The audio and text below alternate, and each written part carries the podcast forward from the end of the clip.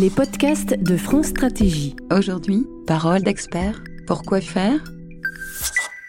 Alors, je ne vais pas prendre trop de temps pour introduire cette euh, séance euh, numéro 0. S'il y a parmi vous des adeptes du Code du travail et des comités d'entreprise, ils savent que la séance 0 est généralement dans les négociations la plus importante parce que c'est là que se décide généralement euh, la suite des opérations.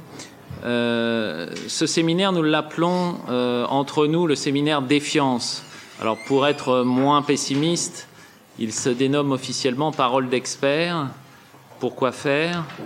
Et euh, cette question de la défiance et de la remise en cause de la parole des experts qui nous traverse tous à des titres divers préoccupe France Stratégie depuis pas mal de temps et c'est la raison pour laquelle nous avons fait le choix d'en faire un de nos thèmes de travail, puis dans le cadre du programme euh, de travail de 2017 que le précédent Premier ministre euh, avait approuvé il y a quelques semaines, en insistant d'ailleurs, ce qui nous a plutôt fait plaisir, sur tout le prix qui s'attachait, selon lui, et ça n'était pas une idée d'attendre ce moment-là, à ce que nous allions au bout de cette, de cette réflexion.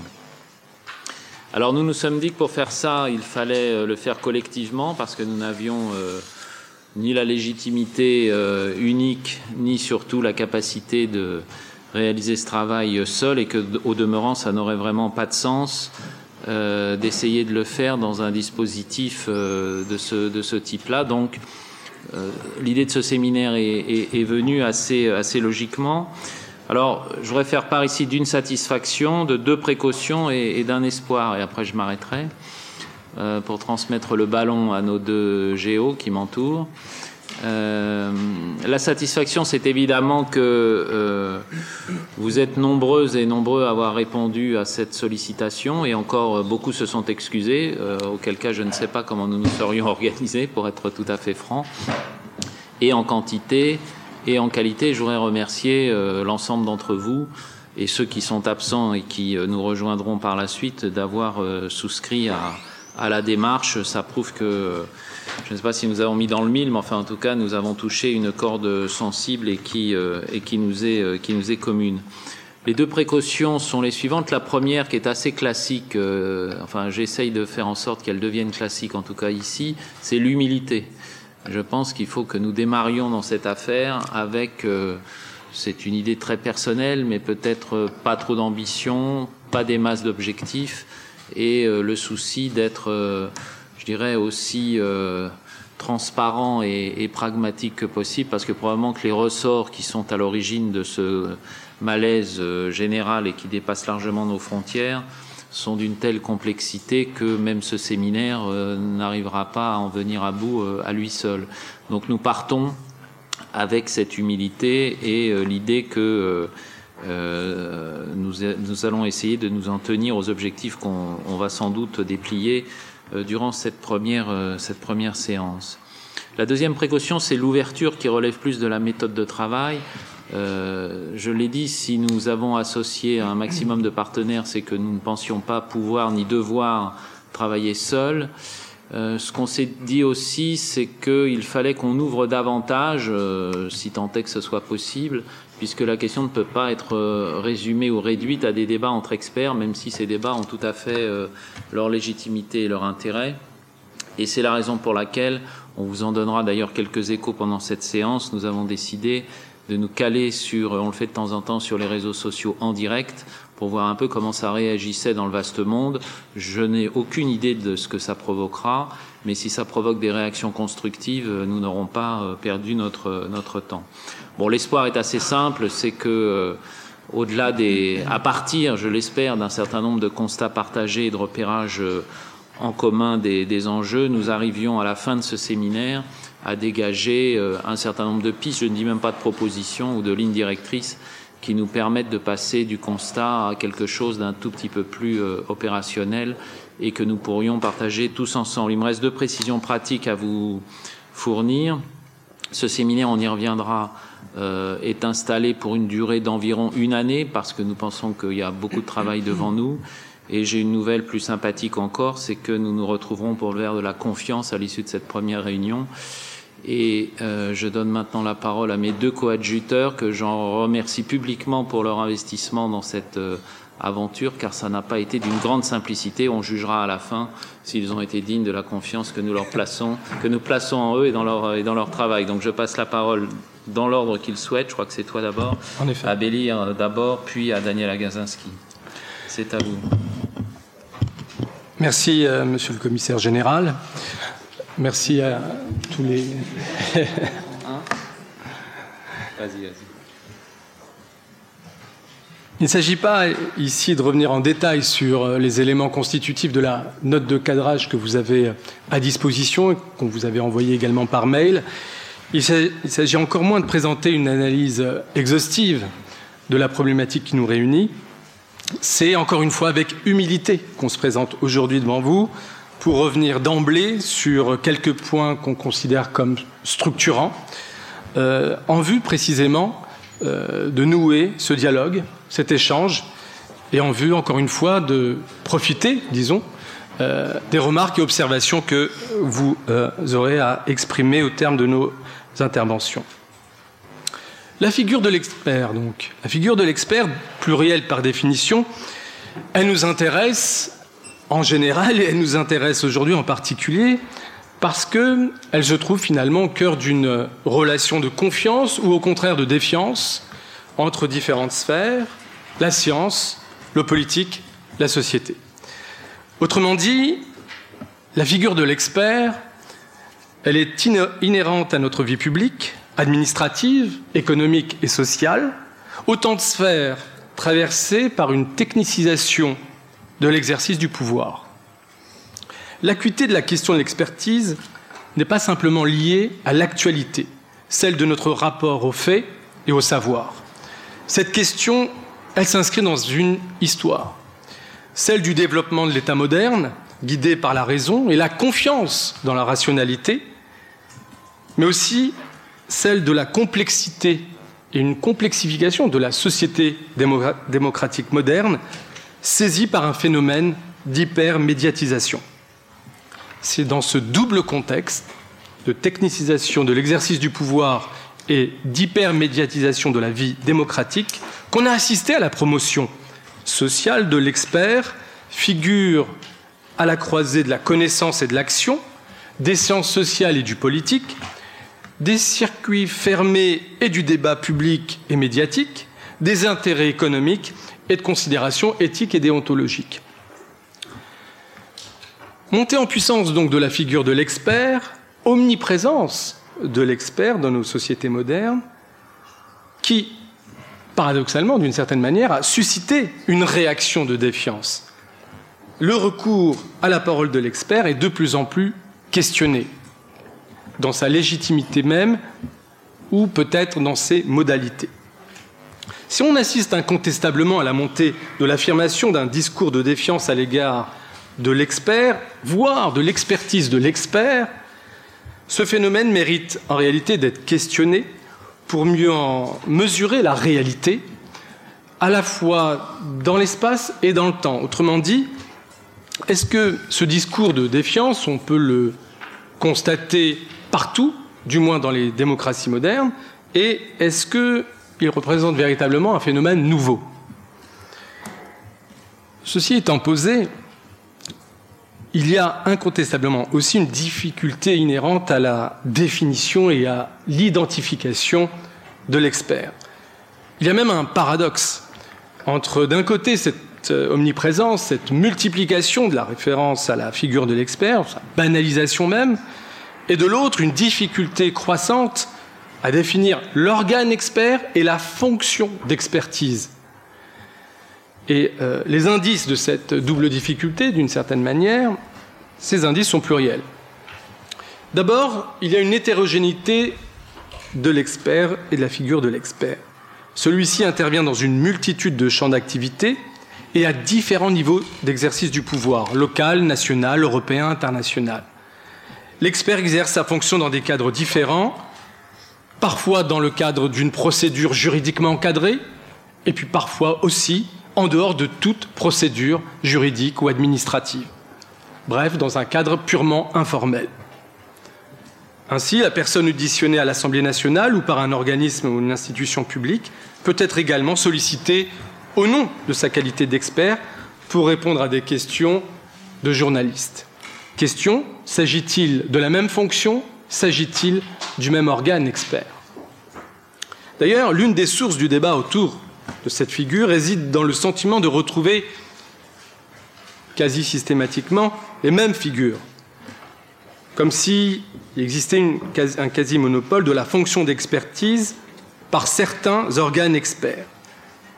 Si cette réalité ou ce sentiment devait se vérifier, il faudrait alors comprendre, saisir comment procèdent, comment ces mécanismes de sélection des experts se mettent en place et produisent ce sentiment de voir toujours les mêmes pour utiliser une expression familière.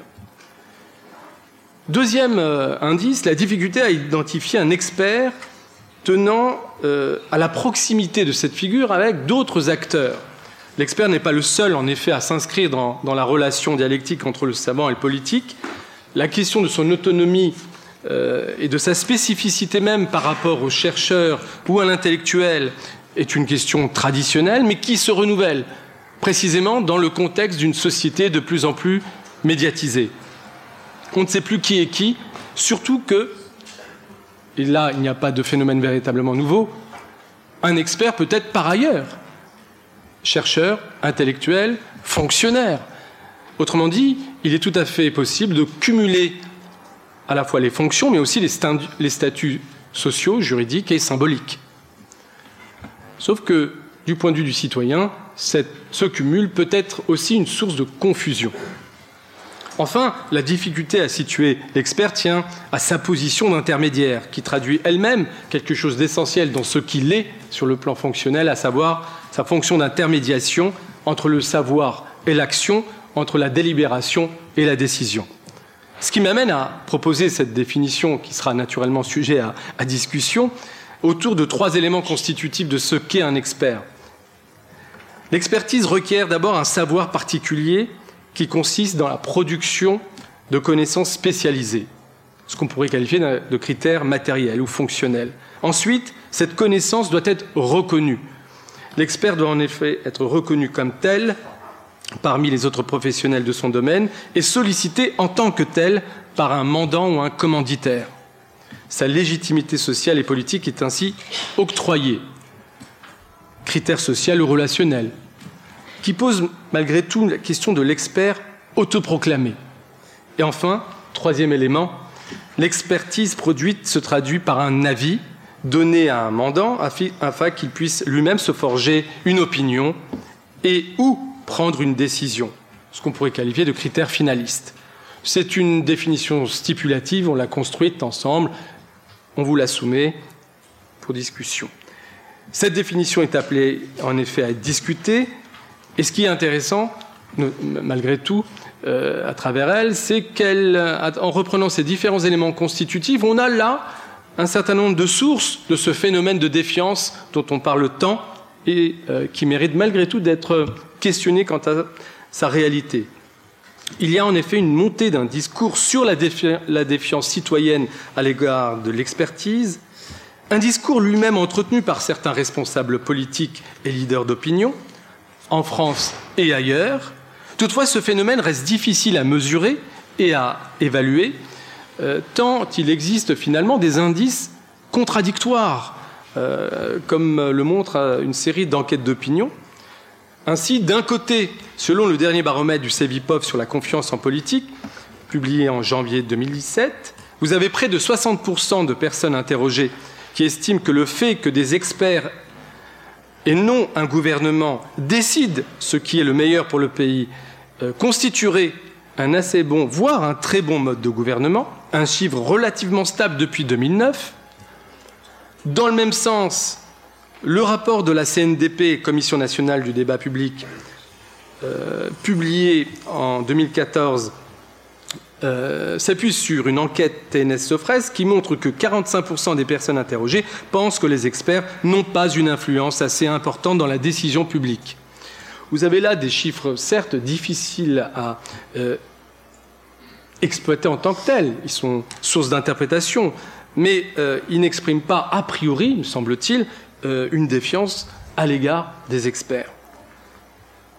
De l'autre côté, et en même temps, osera-t-on dire, dans la même enquête TNS-Sofres, à la question de savoir euh, quels sont les moyens pour améliorer le fonctionnement de la démocratie, sur les six propositions soumises aux personnes interrogées, la moins plébiscitée a été celle qui consistait à demander systématiquement l'avis des experts avant de prendre toute décision. Une réponse à rapprocher avec le sentiment exprimé dans cette même enquête, suivant laquelle les experts ne sont indépendants ni des pouvoirs politiques à 66%, ni des lobbies à 69%. Encore une fois, il reste délicat d'interpréter ces chiffres, mais on peut émettre une première hypothèse. N'est-ce pas moins le principe même du recours à l'expertise qui est mis en cause que les modalités de la production, voire de l'origine de cette expertise qui suscite finalement la défiance Enfin, troisième et dernier point, ce premier, exposé, la question de la défiance à l'égard de l'expertise euh, n'est ni un phénomène spontané, ni un phénomène totalement nouveau. Il s'inscrit dans une histoire de la critique de l'expertise, une critique produite pour le coup par des chercheurs et des intellectuels. Si l'expertise s'inscrit aujourd'hui dans des sociétés démocratiques de la défiance, la critique de l'expertise en effet a une histoire. On peut faire remonter les questions et les enjeux majeurs euh, sur cette expertise à la période de, désenchantement et de critique euh, de la science elle-même née dans les années 60. Vous avez là effectivement un, tournant historique euh, dans l'expression par certains intellectuels, dont Jürgen Habermas, de ce spectre pour la démocratie, de voir neutraliser à la fois le débat politique, la politisation des enjeux, par finalement la technicisation des enjeux politiques et des politiques publiques. Une manière aussi de neutraliser l'expression citoyenne qui a été euh, mise euh, en avant pour critiquer la fonction de l'expert. À la fin des années 70, vous avez même un mouvement d'autocritique de la science qui souligne derrière cette technicisation de l'exercice du pouvoir le spectre de la dilution des responsabilités, y compris de la responsabilité politique. Manière de critiquer l'argument de l'expert comme argument d'autorité. Enfin, euh, la thématique de l'expertise s'est développée avec la montée des préoccupations environnementales et la valorisation d'une idée clé, la notion, euh, la notion de risque euh, qui progressivement a suscité des interrogations sur notre capacité à vivre dans des sociétés qui connaissent une part d'éléments non prévisibles euh, nous avons pris l'habitude d'une certaine manière à vouloir contrôler euh, les phénomènes sociaux et autres. Et euh, ce réflexe-là, lié au développement de nos sociétés, questionne la fonction même de l'expert. Enfin, dernier point, la critique de l'expertise passe par le questionnement sur la légitimation des procédures de l'expertise, autrement dit, autrement dit, la parole de l'expert est-elle véritablement objective? C'est en somme la question qui monte en puissance. Que signifie l'objectivité scientifique? Est-ce que l'expert est censé, est-ce que l'expert est susceptible d'exprimer un avis neutre et que signifie cette neutralité?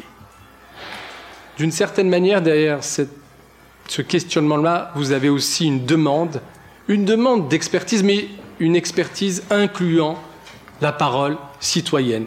Et je terminerai donc sur peut-être ce point, avant de passer la parole à Daniel, savoir que l'expertise aujourd'hui pose la question de, l'articulation entre la parole savante et la parole profane, autrement dit celle du citoyen.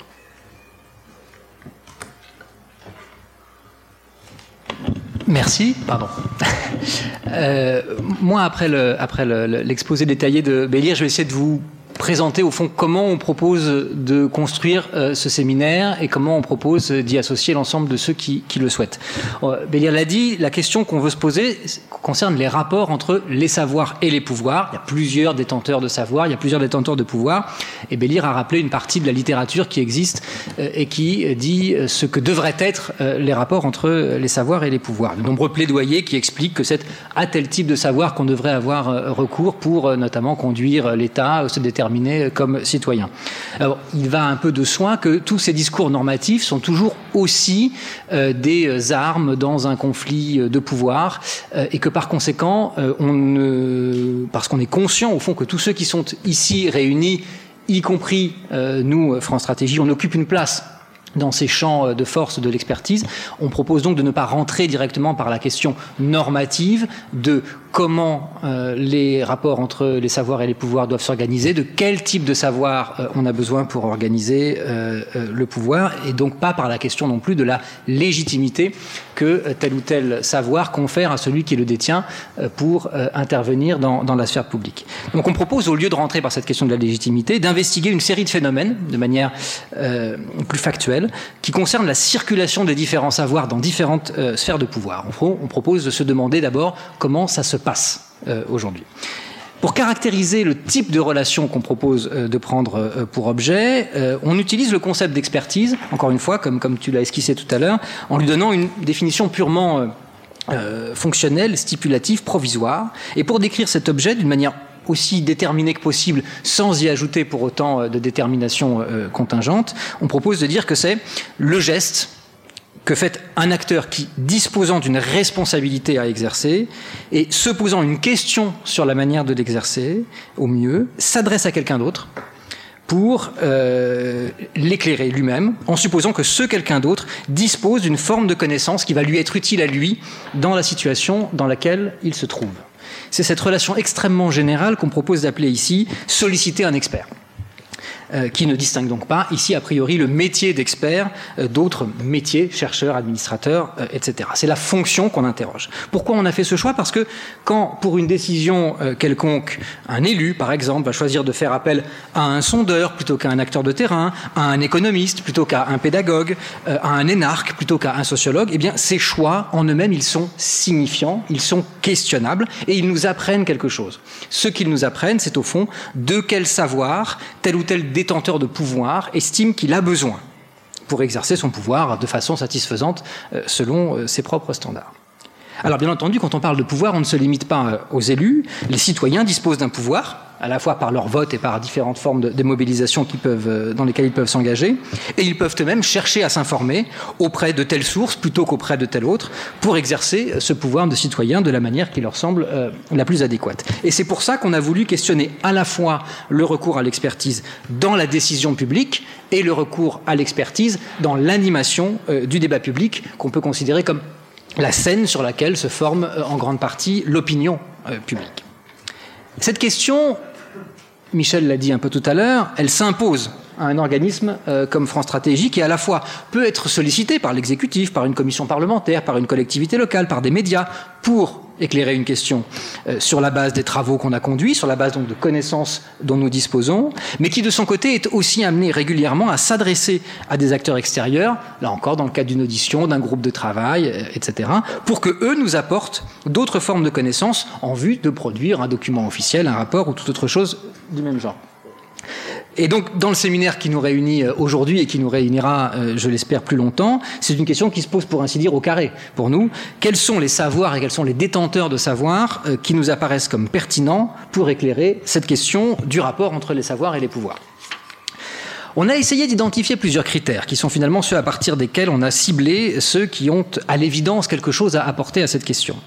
Ces critères, quels sont-ils?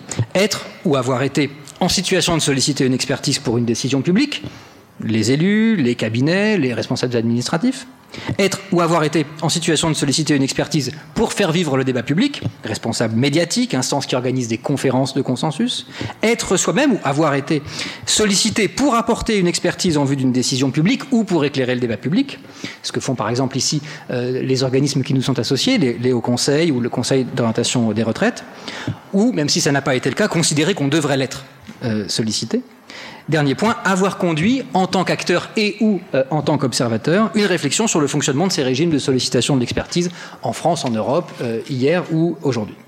Donc en principe, c'est par principe plutôt qu'en principe, par principe c'est très vaste, euh, puisque si on va au bout du raisonnement, chacun, en tant qu'il est citoyen, a des décisions à prendre pour lesquelles il peut chercher à se renseigner en sollicitant différentes formes d'expertise, et chacun, en tant que professionnel d'un champ donné et en tant euh, qu'engagé dans tel ou tel euh, champ d'activité, peut considérer qu'il possède une connaissance, une expertise qui mériterait d'être sollicitée lorsqu'un certain nombre de décisions doivent être prises. Donc on a essayé de se demander, avant de savoir qui devrait écouter qui, essayer de comprendre mieux qui écoute qui et pourquoi. C'est-à-dire au fond, qui a recours à telle forme d'expertise et lui fait confiance, ou inversement, qui s'en défie euh, et pourquoi. pour ça, il faut d'abord qu'on accumule et qu'on affine un certain nombre de connaissances par rapport à ce dont on dispose euh, à l'heure actuelle. Pourquoi on pose aujourd'hui cette question? Là aussi, tu l'as dit très rapidement tout à l'heure, sur consiste à caractériser le contexte dans lequel on se trouve qu'on pourrait appeler euh, une forme de malaise dans l'expertise, euh, dont Bélir a rappelé euh, l'histoire qui est ancienne, mais qui s'est aussi cristallisée récemment autour de quelques grands débats en France et à l'étranger, au cours desquels est apparue une sorte d'opposition entre une forme d'opinion d'experts et une partie de l'opinion publique qui rejetait explicitement et en tant que telle, en tant qu'opinion d'experts, cette opinion d'experts apparemment dominante. Ça s'est vu au moment de l'élection de Donald Trump, on l'a beaucoup commenté. Si on remonte un peu, ça s'est peut-être vu au moment du débat français sur le traité constitutionnel européen en 2005, et ça s'est vu massivement, et ça a été massivement commenté au moment du débat euh, sur la sortie euh, euh, du Royaume-Uni de l'Union européenne.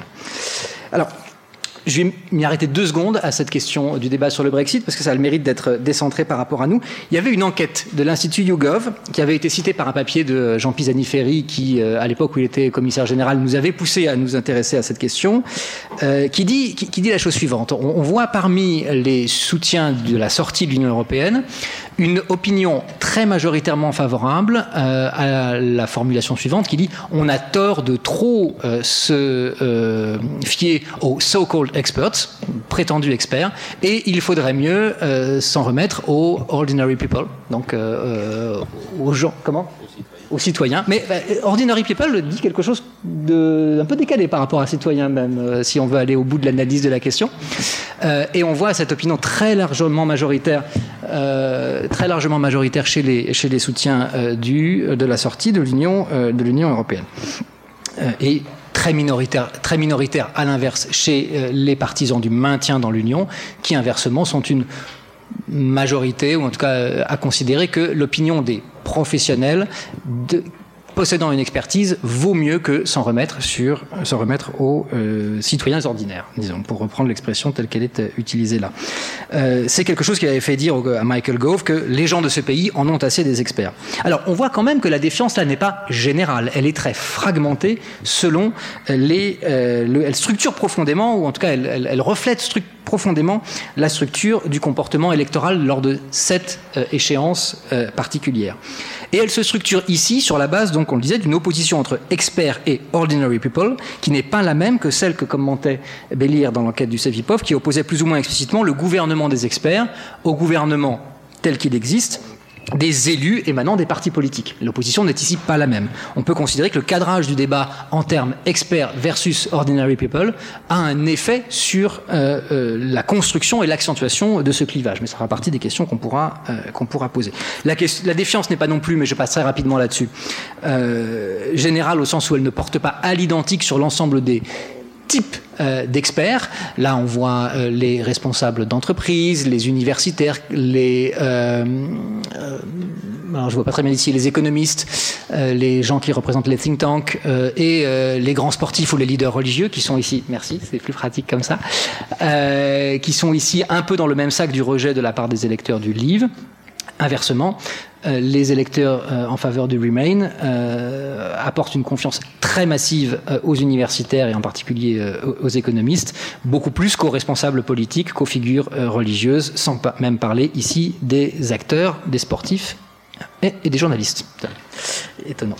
le malaise dont il est question s'exprime très souvent sous la forme de reproches adressés par certains acteurs ou d'autres. Les sociologues trouvent que les élus n'écoutent que les énarques. les énarques et les scientifiques trouvent que les politiques s'en remettent trop aux fluctuations de l'opinion publique. Les scientifiques reprochent aux médias d'organiser des débats qui opposent de manière faussement égale la vérité scientifique et l'erreur, etc. Bref, on souhaiterait éviter que ce séminaire euh, tourne euh, à la chambre d'accusation mutuelle, mais je pense qu'on peut se faire mutuellement confiance euh, là-dessus. avant donc de, donner la parole à l'ensemble des personnes qui sont présentes dans les deux salles, qui n'en font dans notre esprit qu'une seule, voilà comment je vous présente ce que nous envisageons comme organisation du séminaire. Nous avons proposé, vous l'avez dans le document de cadrage hein, qui est, sous vos yeux, un premier cycle de séances transversales qui sont destinées à dresser un état des lieux aussi objectif que possible euh, de ce qu'il en est du recours à l'expertise dans la décision publique et dans l'animation du débat public, ainsi que les degrés de confiance et de défiance que ces pratiques suscitent. On a proposé de commencer par une séance qui pourrait se dérouler à la fin du mois de juin, qui fasse un peu le diagnostic de l'état de l'opinion euh, sur, euh, sur ce sujet. Une seconde séance qui fasse un état des lieux du marché de l'expertise, si tant est qu'on puisse le caractériser comme un marché dans euh, l'espace public et notamment dans les médias. Et une troisième séance qui porterait, ces séances 2 et 3 seraient plus vraisemblablement organisées à partir du mois de septembre, qui porterait sur le fonctionnement du recours à l'expertise dans la décision publique en France. Une deuxième série de séances qui suivrait immédiatement après serait davantage ciblé et viserait à pratiquer collectivement l'examen sur ou bien un champ thématique, par exemple, nous avons proposé la politique de vaccination, ou par exemple la question du changement climatique, par ailleurs, ou bien une pratique d'expertise, par exemple l'évaluation des politiques publiques euh, ou euh, le recours aux chiffres euh, dans l'expertise, ou bien une discipline spécifique, comme l'économie notamment, qui fait l'objet de, réflexions multiples en ce moment, ou bien sur un espace donné, par exemple, les usages de l'expertise au niveau européen. Nous proposons à l'issue de cette deuxième euh, série une dernière série qui serait davantage prospective, tournée vers la préparation d'un rapport qui contiendrait, qui contiendra, si possible, des préconisations pour améliorer ce dont on aura diagnostiqué les dysfonctionnements. L'idée donc qu'on vous propose ici, c'est qu'au-delà des intervenants qui seront propres à chaque séance, aujourd'hui nous n'avons pas de spécifique, on puisse constituer un groupe euh, de suivi à la fois interne et externe à France Stratégie et aux organismes qui nous sont associés, aussi divers que possible et qui participent à peu près à l'ensemble euh, du cycle pour accompagner euh, la totalité du questionnement. On le savait déjà un peu, mais euh, le nombre et, comme tu disais tout à l'heure, la qualité des participants nous l'ont rappelé, et beaucoup des réactions qu'on a reçues à l'envoi du document nous l'ont rappelé aussi. C'est une question qui nous travaille collectivement.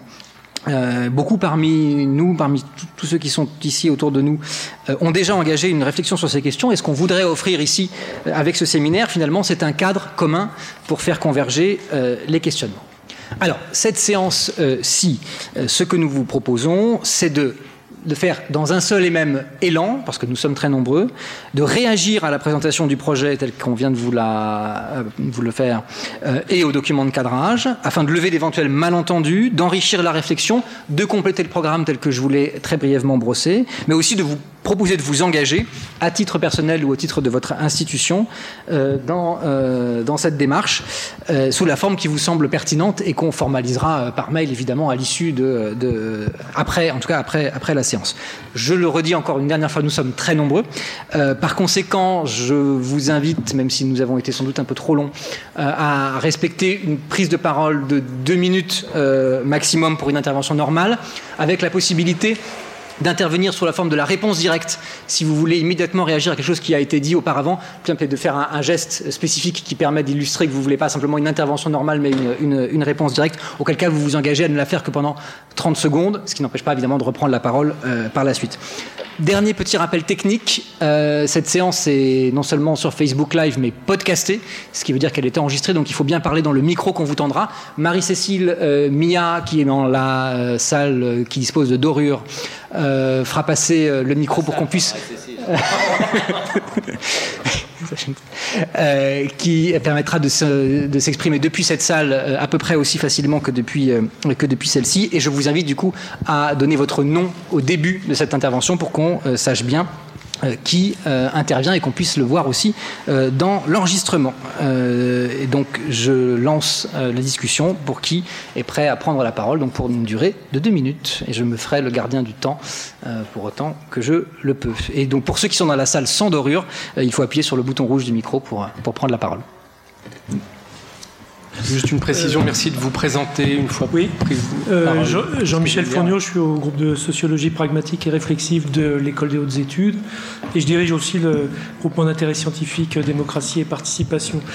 C'est simplement euh, une remarque euh, sur l'introduction autour de l'idée de figure de l'expert. Moi, il me semble que l'entrée centrale, si, si on rentre par la question de l'expert, euh, on, va vers des formes de sociologie des experts ou, des relations de, confiance ou de défiance euh, qui loupent, à mon avis, ce qui est au cœur plutôt de, ces questions de défiance aujourd'hui, qui sont les questions de processus d'expertise. C'est un seul exemple. Si vous prenez Notre-Dame-des-Landes, euh, tout le monde en a entendu parler, vous avez sans doute du mal à identifier quelles sont les figures d'experts. Par contre, vous voyez bien qu'il y a un vrai problème de défiance vis-à-vis des, processus d'expertise qui ont été organisés. C'est d'ailleurs ce qui va faire l'objet d'une nouvelle médiation, euh, qui, prend pas le nom d'expertise, mais qui de fait va mobiliser des expertises. Et donc, euh, cette idée de processus d'expertise, tout de suite, met euh, au centre les questions des, des formes d'organisation des processus, c'est-à-dire leur caractère pluraliste, leur caractère collectif d'abord, pluraliste, contradictoire. Et on voit que c'est autour de beaucoup autour les débats autour de l'expertise, ça organise beaucoup autour de ces questions de comment organiser le processus d'expertise bien avant la question de la défiance vis-à-vis de tel ou tel expert, euh, même si les questions de conflit d'intérêts sont évidemment euh, très centrales, donc on ne peut pas exclure, mais elles, ont été, sont assez identifiées autour de la question des, justement des, conflits d'intérêts entre experts, et ça a été euh, pas, pas, mal travaillé. Et ça veut dire que je pense que dans l'organisation du, programme, il faut peut-être réfléchir sur la séance 1 qui se dénomme là justement défiance à l'égard des experts. Est-ce que c'est ça qu'on veut cibler ou plutôt défiance à l'égard des processus d'expertise? Mon avis, c'est pas le même débat euh, parce que d'un côté, on va tout de suite justement sur les questions de conflit d'intérêts, d'autre côté, on va plutôt vers les questions justement du, pluralisme ou du caractère contradictoire. Et d'autre part, euh, si on réfléchit au processus d'expertise et à son pluralisme, la question un peu des contre-figures d'experts, alors pour repartir là-dessus, c'est-à-dire des lanceurs d'alerte et des choses comme ça, sont extrêmement fortement posées dans, le débat public avec ce problème du rapport à la science, euh, où les choses sont peut-être moins clivées que euh, en France que, ce qui apparaît dans, le sondage du, Brexit. Mais je pense que dans le sondage du Brexit, en fait, il y a une forte confusion dans, les termes même entre experts et élites. Et on voit que, par exemple, dans les baromètres de l'IRSN qui suit euh, depuis longtemps ces questions des experts, la défiance vis-à-vis -vis de la science est euh, est, beaucoup plus faible et qui a une forte confiance vis-à-vis plutôt des organismes scientifiques du type CNRS ou bon, l'IRSN est moins connu, mais ils, testent quand même ça régulièrement. donc c'est des questions à poser. Donc voilà, moi, moi, moi je pense que euh, le, séminaire a intérêt à, à, s'intéresser aux formes d'organisation des processus d'expertise, qui me paraît pas exactement euh, quoi, il faut réfléchir séance par séance et et, puis justement à cette pluralité des formes de l'expertise avec des figures, euh, y compris des figures citoyennes justement d'expertise, des, lanceurs d'alerte des choses comme ça. Merci. Monsieur voulait prendre la parole, Madame ensuite. Oui, bonjour, euh, je suis Bruno Cotresse, Cevipof. Euh, je remplace Martial Foucault aujourd'hui, mais on sera sans doute amené à collaborer ensemble autour de ce projet parce qu'on est très intéressés. Il se trouve qu'au Cevipof, je m'occupe du développement du baromètre que vous avez signalé, le baromètre de la, confiance politique. Donc je suis le responsable au, au Cevipof. Et ce qui me paraît important, bon, nous, on est vraiment, bien sûr, très très intéressés par les perspectives que vous venez de développer, de participer fortement au, au séminaire. Deux, deux petits points sur les logiques de production d'opinion sur ces, questions. Euh, ce sont des phénomènes qui sont pluridimensionnels. Euh, les opinions vis-à-vis des experts, elles ne sont pas d'un seul bloc, elles sont à plusieurs niveaux. Et par exemple, dans la même enquête, si on a effectivement 59% qui trouvent que le gouvernement des experts pourrait être un bon type de gouvernement, euh, dans le même temps, 45% disent qu'il est important pour les gens et leurs représentants d'avoir le dernier mot sur les experts. Et 41% dit que la démocratie fonctionnerait mieux en France si les décisions étaient prises par des experts. Donc on voit qu'en fonction euh, des angles ou en fonction des, dimensions, l'opinion sur les experts va un petit peu euh, bouger. Euh, dernier point, puisqu'il faut être rapide, la question des objets vis-à-vis desquels l'expertise est perçue. dans la vague précédente de l'enquête, celle qui avait été faite un an avant, nous avions fait une expérience consistant à demander aux répondants quelle serait leur opinion lorsqu'on dit que la consommation de viande rouge peut être mauvaise pour la santé ou lorsque l'on dit que le diesel pollue. Euh, en ce qui concerne la, consommation de, viande rouge, l'opinion très largement dominante, c'était c'est de ma propre responsabilité d'en décider, quoi que m'en disent les experts. Par contre, sur le diesel, c'était l'opinion dominante, c'était je souhaite que des commissions d'experts s'en chargent et disent qu'est-ce qui est bon ou pas bon, est-ce que ça pollue vraiment, est-ce que c'est si mauvais que ça. Donc on voit qu'en fonction des objets également, le point de vue va se déplacer, va pas être exactement le même, sans aucun doute que ce qui touche davantage à, quelque chose de plus, individuel, euh, qui est un propre comportement sur soi-même de santé publique, n'est pas exactement la même chose qu'un comportement qui touche à des aspects peut-être plus collectifs encore de santé publique. Merci beaucoup. Merci, je m'appelle Christine Chognot, je travaille à l'UNIOPS. Je rejoins monsieur sur la question des processus d'expertise. Euh, dans le champ des solidarités, de l'action sociale, il y a tout un travail qui est en cours, euh, une mobilisation sur les savoirs d'usage, sur l'exercice de la citoyenneté pour les personnes qui en sont exclues. Et c'est aussi par les formes de construction, de co-construction de l'expertise qu'on arrive à progresser. Il y a des expériences très intéressantes dans ce domaine, hein, donc de, euh, de travaux acteurs-chercheurs. Il y a des expériences plus ou moins réussies. Il y a des difficultés aussi dans l'exercice de participation. Et ça, ça mériterait peut-être d'être analysé à un moment donné dans le, dans le cycle.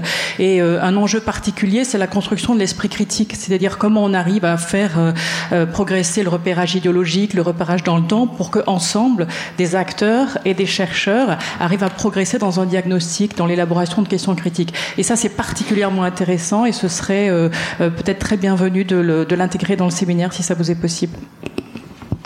Merci. Il y a deux intervenants dans la salle euh, dorée. Merci. Oui, bonjour euh, Guylaine Yerso, euh, justement présidente des Petits Débrouillards, l'esprit critique, donc fondée sur l'esprit critique, une éducation populaire. Mais je voulais surtout intervenir. Il j'ai été présidente d'Oré il y a quelques années. On avait fait un travail sur l'expertise environnementale et c'est pour ça que je rejoins le premier intervenant qui parle du processus. Je pense que c'est essentiel, c'est le processus qui est important après, euh, après la définition. Donc on avait élaboré une méthodologie qui sera à votre disposition. Et par ailleurs, donc plus récemment, on a créé euh, les petits débrouillards avec euh, l'IFRIS et tout un tas d'organisations. Et il y a l'IRSN qui participe et tout. Alliance, Alliance Sciences Société, qui réunit des chercheurs, euh, la société civile. et d'ailleurs, il y a un colloque à Montpellier début juillet et qui réfléchit à ces questions. Il y a un livre blanc qu'on a sorti qui a été présenté à l'Assemblée nationale euh, sur le volet. Alors bien sûr, c'est sur un, un, spectre plus, plus restreint, hein, puisque c'est recherche sciences société, mais je pense que ça peut être intéressant, puisque d'autant plus qu'il y a euh, des expertises présentées, euh, des débats présentés, et il y avait eu il y a deux ans un colloque euh, réinventé l'Alliance Sciences Société, donc ça rejoint les propos du, notamment du premier intervenant et, et de la dernière intervenante. Merci.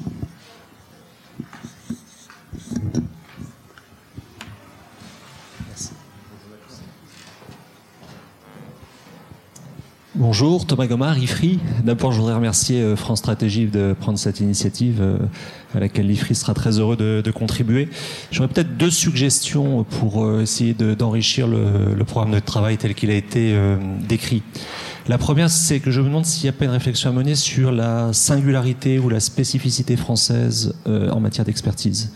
Pour faire très simple, on a un État qui s'est doté de ses propres corps d'expertise euh, historiquement, et ce qui le différencie euh, d'un certain nombre, euh, de, en particulier d'autres pays européens, mais plus largement évidemment des États-Unis ou de régimes autoritaires. Je vais je vais y revenir.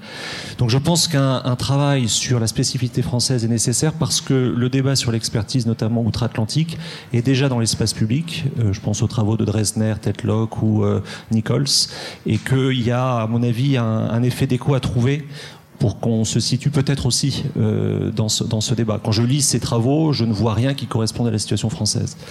Deuxième suggestion, c'est que à mes yeux, l'initiative est très bienvenue compte tenu de la dégradation euh, du débat public que nous avons observé pendant la campagne électorale et je suggérerais peut-être de prévoir une séance sur expertise et démocratie, et peut-être de l'élargir aussi en se posant la question c'est quoi de produire une expertise dans un régime démocratique et c'est quoi de produire une expertise dans un régime autoritaire, puisque les régimes autoritaires sont eux aussi en train euh, de s'organiser pour produire de l'expertise et avoir prise sur le récit en la matière. Voilà, merci beaucoup et encore bravo pour cette initiative.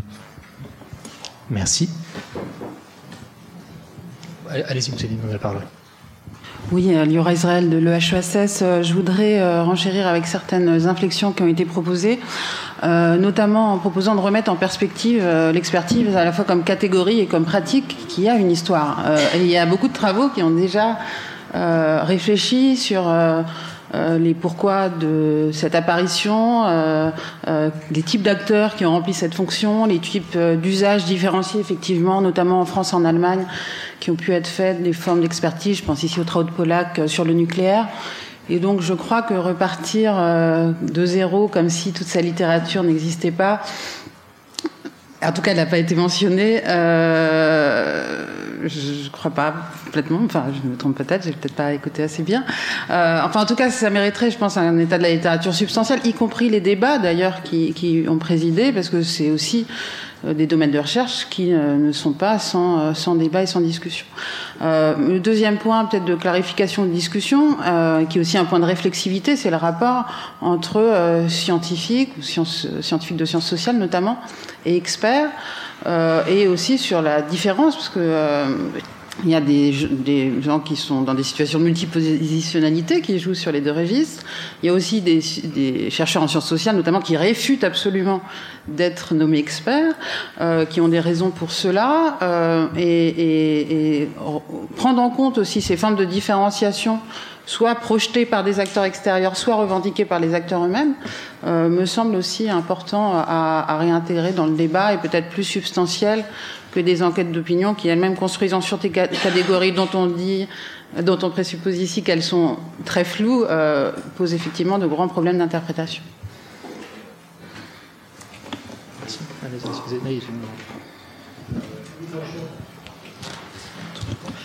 Euh, Emmanuel Dupont du CGET, Commissariat général à l'égalité des territoires. Je voulais appuyer les remarques qui étaient faites sur le, caractère euh, forcément pragmatique, procédural, euh, processuel de la question de, de l'expertise. Et je voulais insister euh, sur un point euh, qui me paraît euh, intéressant euh, et, et peut-être utile d'avoir en tête, c'est la question du, du rapport de, de l'expert au décideur dans, dans, la mesure où on s'aperçoit quand même que la, la, crise dont vous faites mention est en fait l'écho souvent d'une disparition ou recomposition de cette figure du décideur qui est quand même, je dirais, le l'envers de la figure de l'expert avec des, approches euh, distribuées, euh, euh, elle aussi euh, très procédurales de la décision, qui fait qu'en fait on ne sait plus à qui s'adresse l'expert, à quel moment et comment. Donc il y a quand même toujours une recherche du décideur in fine quand on, on, on valorise l'expertise, qui fait souvent défaut. Un autre point, c'est la question de, en fait, de qu'est-ce qui fait l'efficacité de l'expertise, ces modèles, ces registres et notamment euh, à quel moment euh, un expert peut être disqualifié ou pas, disparaître de la circulation ou pas, à quelles conditions, c'est quoi les conditions de réussite d'une expertise? Je pense que ça a un rapport à voir aussi euh, dans ce, à ce rapport général de l'expert à l'action, qui le distingue quand même largement du, scientifique. et une alerte sur cette difficulté, je dirais, à, substituer un rapport un peu étroit et, et étriqué de l'expert à la décision à l'expert dans le débat public. Nous, on le voit bien euh, sur des sujets comme euh, les questions de, territoire, etc. L'expertise, c'est une réouverture permanente du débat et jamais sa clôture. Et donc, euh, on, on, est confronté à la question donc de la hiérarchisation, de l'expertise. Euh, enfin, vous avez bien mentionné cette question, quoi. Euh, à qui, à quelles conditions on a recours à des expertises euh, et comment. Mais euh, cette question, en tout cas, de, euh, je dirais oui, de, de la hiérarchisation de l'expertise et euh, de la manière de clôturer ou pas un débat est, est, éminemment problématique. Et je pense que c'est nécessaire d'avoir ça en tête pour dépasser quand même ce modèle qui nous habite de l'expert qui, in fine, quand même, conseille le décideur qui lui-même, en fait, n'existe plus beaucoup. Merci. Il y a une personne qui attend pour la parole dans la salle dorée. Et après, euh, Marie-Cécile Nave, Marc-Olivier Padis et Dominique Bureau. Oui, bonjour. Mathieu Kéméré, avocat droit du travail. Merci pour votre invitation. Bravo pour cette belle initiative. Euh, deux remarques. Euh, peut-être qu'on pourrait essayer de passer de l'effet à l'efficacité. Chez les avocats, on a pour habitude de dire qu'un expert, c'est une opinion. Deux experts, c'est la contradiction. Et trois experts, c'est la confusion. D'ailleurs, depuis cinq ou dix minutes, euh, que je vous écoute avec beaucoup d'attention, je me demande s'il ne faudrait pas un expert pour trouver la définition de l'expert. Alors, ça vient aussi d'un problème de posture. Euh, l'expert, soit il est gardien de la connaissance, soit il est là pour influencer, voire dire ce que son commanditaire lui a demandé de dire, ou il est devenu juriste-consulte. Si on se penche sur euh, l'étymologie du mot expert, dans la pratique judiciaire, on parle de sapiteur, on parle de sachant. Et le vulgus populus que je suis, ou le common people que je suis, euh, fait que je me souviens que mes grands-parents me disaient que on devient euh, un expert dans son métier lorsqu'on a pratiqué 10 à 15 000 heures, environ 10 à 15 ans de pratique. On dit qu'un commandant de bord, je crois que c'est 15 euh, 000 ou 20 000 heures de vol. Donc finalement, vous parliez de l'expert autoproclamé, est-ce qu'on ne devrait pas plus se pencher sur la notion de sachant, de praticien? Alors évidemment, je rapporte ça à ma paroisse puisque je suis également là pour essayer de faire euh, euh, du mieux que je peux pour apporter ma vision de praticien sur les sujets qui seront abordés, parce qu'on n'arrivera pas à sortir de cette définition de l'expert, de qui il est, de qui il doit et de ce qu'il doit faire. Voilà. Merci.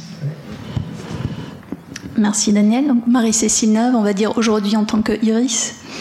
Euh, j'avais plusieurs, euh, idées euh, par rapport à ce que vous avez dit, mais je vais, être très, synthétique. Jusqu'à quel point vous faites le lien entre votre, sujet sur l'expertise et la défiance plus générale vis-à-vis -vis des élites? Même si élite est un mot encore plus galvaudé peut-être que expert, ça mérite d'être défini. Euh, je pense à ça par rapport à l'élection américaine, aussi par rapport à l'élection française. On a vu euh, justement cette question de la, remise en question des, euh, élites. et ça se voit dans la, dans la diapo que vous avez passée sur le Brexit, puisque les gens qui ont voté pour le Brexit, en fait, ne font pas confiance à ceux qui les gouvernent, aux élites, à ceux qui se disent loin du peuple, euh, ou ceux qui, se, le voient comme étant loin du peuple. Donc ça nous amène à la question du populisme, et ça nous amène à la question, mais tout ça c'est lié, euh, de, de, la réhabilitation précisément de l'expertise dans un contexte de croissance euh, assez exponentielle du problème des fake news et des alternative facts. C'est-à-dire, est-ce que tout se vaut dans la parole publique? Non. Comment faire pour réhabiliter euh, un savoir sinon de vérité, en tout cas argumenté, qui s'appuie sur des faits réels et non pas sur des faits qui viendraient de l'émotion ou de l'opinion personnelle ou de la vox populi, sans évidemment remettre en cause la parole citoyenne, mais ça c'est un, autre sujet. Voilà, c'est, la question que j'avais à vous, poser dans une perspective évidemment euh, potentiellement transatlantique, puisque la, la question a été posée aussi.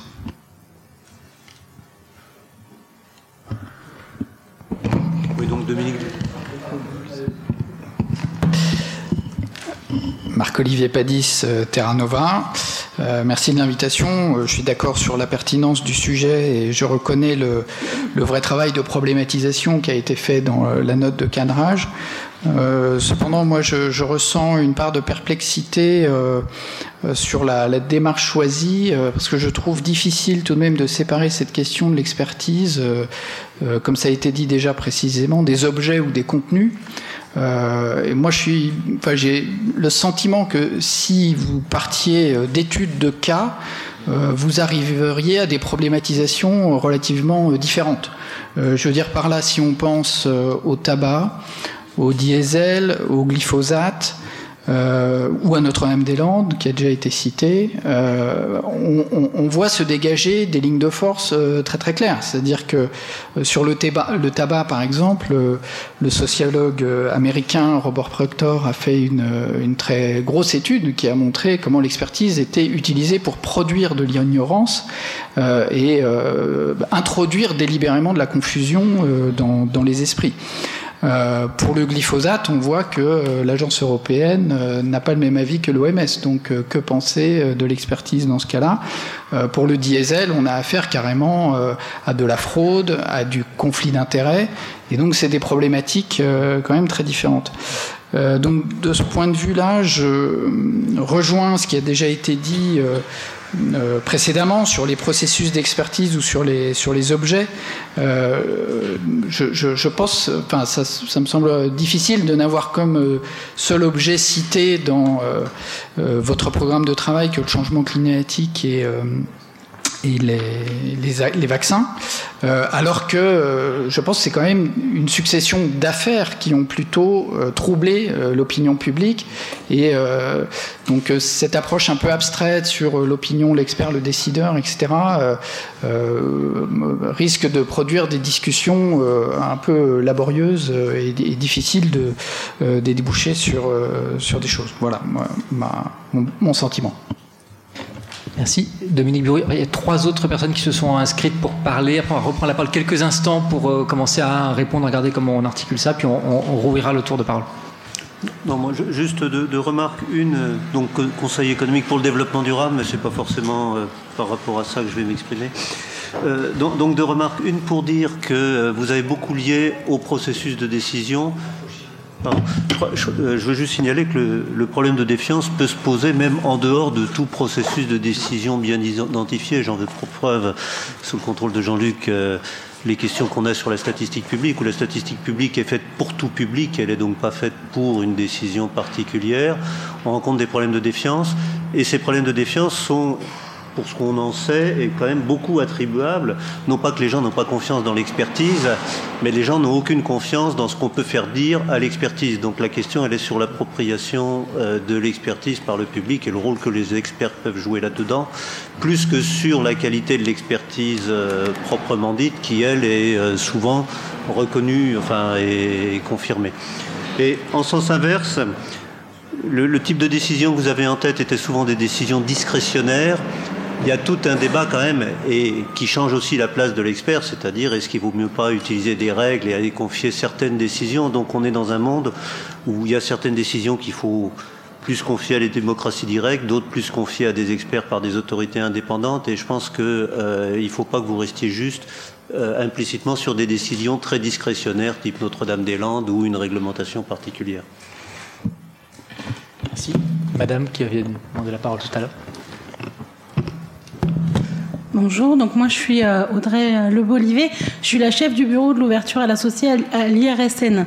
Donc l'IRSN, on en a déjà parlé du fois, c'est l'expert public des risques nucléaires et radiologiques. Donc nous aussi, euh, comme je voulais reprendre ce qu'avait dit Jean-Michel Fournier au sujet de, la question de l'expertise, qui est plus qu'une question d'expert, et parce que effectivement, je suis assez d'accord avec Jean-Michel, au sens où on va tomber sur les questions euh, de défiance, etc. Alors que pour l'expertise publique, parce que moi, en tant que bureau de l'ouverture à la société, mon boulot, c'est d'impliquer des citoyens dans de l'expertise publique au quotidien.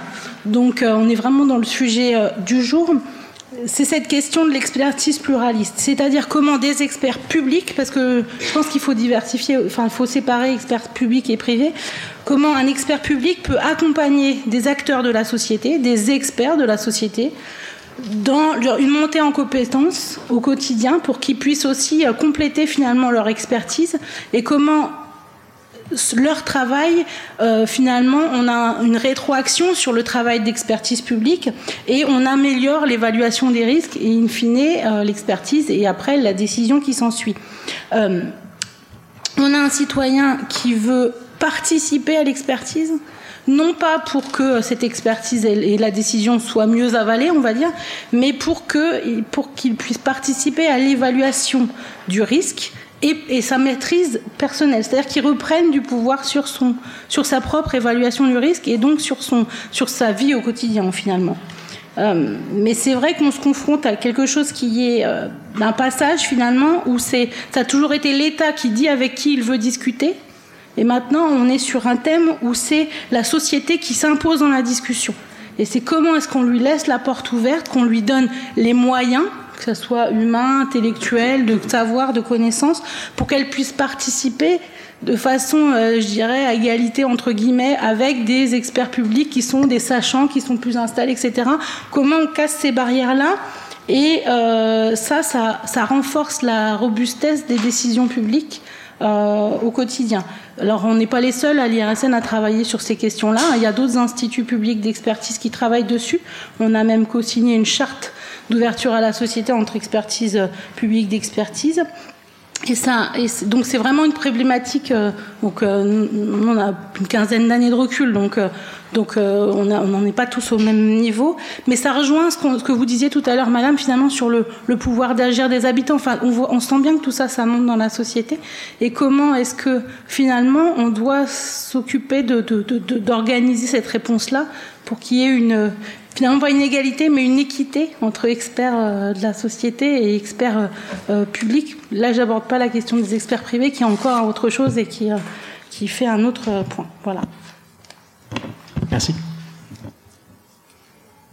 Oui, Fabrice Lara de l'École nationale d'administration. Alors, deux, petites remarques ou plutôt recommandations. La première, peut-être pour nous inciter à, à, bien prendre la notion de risque, peut-être comme angle d'approche. Vous avez mentionné à juste titre euh, le fait que le besoin d'expertise dans nos sociétés est lié au fait que nous vivons justement dans une société euh, de risque, mais aussi avec tout ce que ça veut dire comme contradiction de la part des attentes dans la population et, chez les politiques aussi, et surtout les, limites euh, euh, que pose euh, cette société du risque en termes de, capacité des experts à apporter une réponse qui corresponde aux besoins, notamment par rapport aux décisions. deuxième remarque, celle de, la nécessité peut-être de, de questionner un certain nombre de, postulats. Je pense à un des postulats qu'on trouve dans la note de cadrage, comme quoi l'expertise viendrait éclairer le débat et la décision.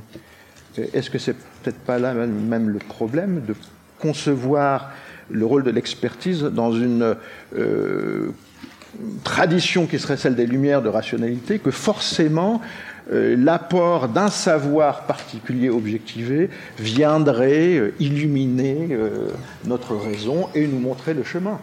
Euh, si on est dans une société postmoderne, est-ce que, euh, euh, post-rationnelle en partie, est-ce que bah, l'expertise, des fois, elle ne peut pas contribuer plutôt même à rendre la décision plus obscure? Allez-y, puis on, fera une première petite synthèse peut-être de ce qu'on a entendu. Oui, Stéphane Le au Conseil pour l'avenir de l'assurance maladie. Mais là, j'évoque plutôt dix années d'expérience, d'expertise, de, d'analyse sur les processus en matière de, sécurité sanitaire.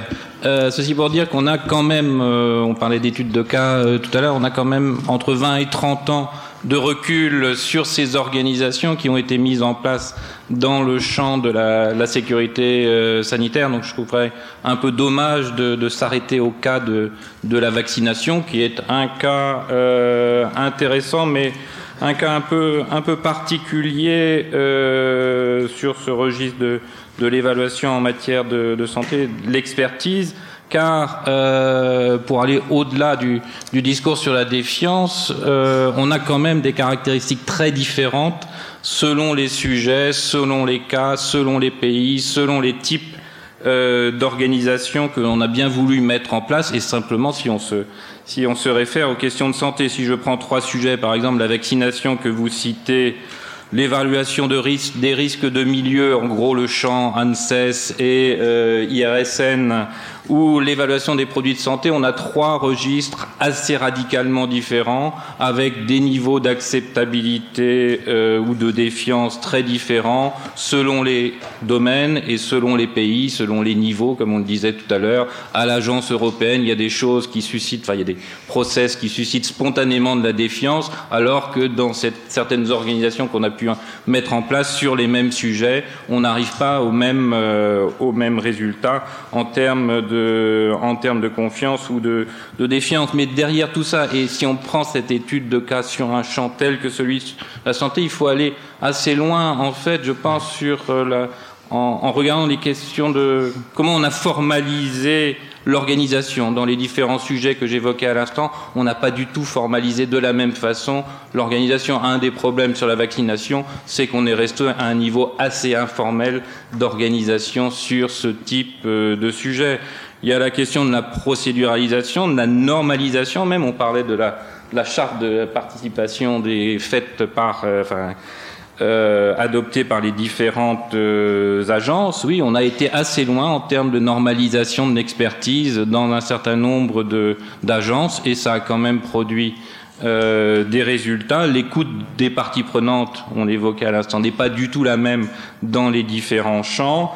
La question des, la gestion des conflits d'intérêts euh, également est très très disparate. Quand on avait, quand on a créé l'agence, enfin l'ANSES, à, la suite de l'expérience de l'AFSA d'un côté, l'AFSET de l'autre côté, on avait deux cultures très différentes qu'il fallait agréger. Euh, dans le champ de l'alimentation, dans le champ de l'environnement et, et, du travail. Donc il y a eu un gros travail avec les parties prenantes d'une part, a un gros travail aussi sur la gestion des conflits d'intérêts, mais pas du tout dans les registres habituels où on traite de ces questions, qu'est-ce qu'il faut inscrire dans une DPI, etc., etc. Mais quelle est la liaison que l'on peut faire entre le processus même d'expertise et ce qu'il dit de la façon dont on gère les intérêts dans ce processus même d'expertise. Parce que qu'est-ce que l'on va choisir d'examiner quand on est euh, dans le champ de l'Agence nationale de sécurité sanitaire de l'environnement et du travail? Qu'est-ce qu'on choisit d'examiner Avec quels experts? À partir de quels questionnements? C'est là que commence la question de la gestion des conflits d'intérêts. Et donc, voilà, on a quand même toute cette expérience, alors qui a été évidemment euh, largement examiné par euh, les sociologues euh, depuis ces 30 dernières années. Ce serait très intéressant justement d'essayer de faire ces distinguos en termes d'organisation, en termes de processus à l'intérieur d'un champ pour voir ce qui marche et ce qui ne marche pas. Merci euh, beaucoup. En, en, en, 30 secondes, un peu pour, euh, on va le dire chacun peut-être à, à, notre façon très rapidement, ce qu'on peut, ce qu'on peut, ce qu'on peut retenir euh, de ce qui nous a été dit jusqu'à présent et qui je trouve correspond exactement à ce dont on a besoin pour construire euh, le séminaire. Bon, d'abord un appel à la précision dans les concepts qu'on utilise. Même si on a été un peu long au début, on a forcément tracé les choses à grands traits. Et je pense qu'un des objectifs du travail en commun va être de préciser euh, les différents concepts qu'on utilise. Le recul historique et le recul sur, donc mon deuxième point, le recul historique et le recul sur les travaux existants déjà, c'est en un sens pour ça qu'on fait pas ça tout seul. C'est parce qu'on n'est pas en mesure de porter toute cette, euh, toute cette connaissance existante déjà tout seul et qu'on euh, sait quelles sont les, les institutions où on peut, où on peut la trouver et, que, et, que, et que c'est pour ça, au fond, qu'on a élargi le processus. Euh, la question de la diversité de la façon dont les questions se posent selon les champs.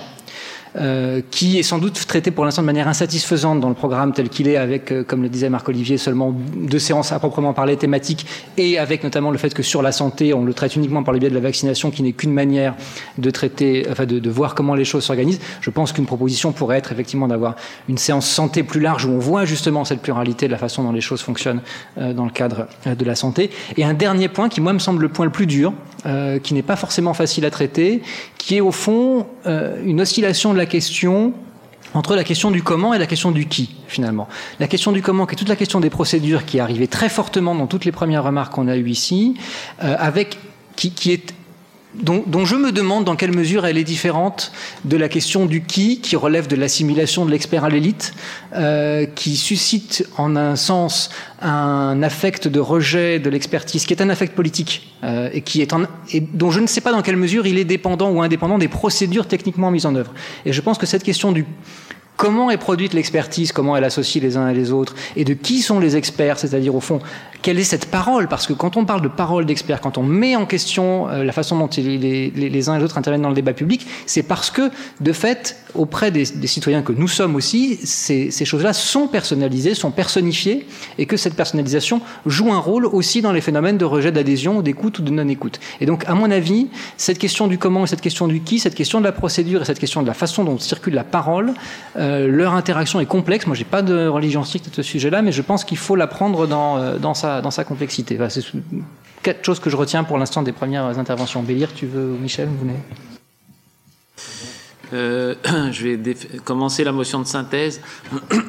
Il me semble que Enfin, moi, je suis frappé par les, j'ai été frappé par les premières interventions, non pas que les suivantes aient été moins intéressantes, mais qui disaient tous la, toute la même chose sur la, pardon, sur la nécessité de se dégager un peu de la figure de l'expert et de regarder l'expertise. Et au fond, euh, de s'intéresser au moins autant aux procédures je crois que c'est vous, monsieur, qui le disiez dans votre première intervention, à la façon dont les choses sont organisées, qu'à des questions plus individuelles qui vont venir dans la discussion. Et donc, ce qu'il faut probablement qu'on fasse, c'est qu'on remonte euh, au moins à égal niveau, voire à un niveau supérieur, une, approche plus euh, collective de l'expertise et qu'on s'intéresse moins euh, strictement aux experts, ce qu'on a indiqué là, que à l'expertise proprement dite. Je pense qu'il y, a un fil qu'il faut qu'on tire, les deux étant évidemment euh, euh, à, combiner de manière assez articulée.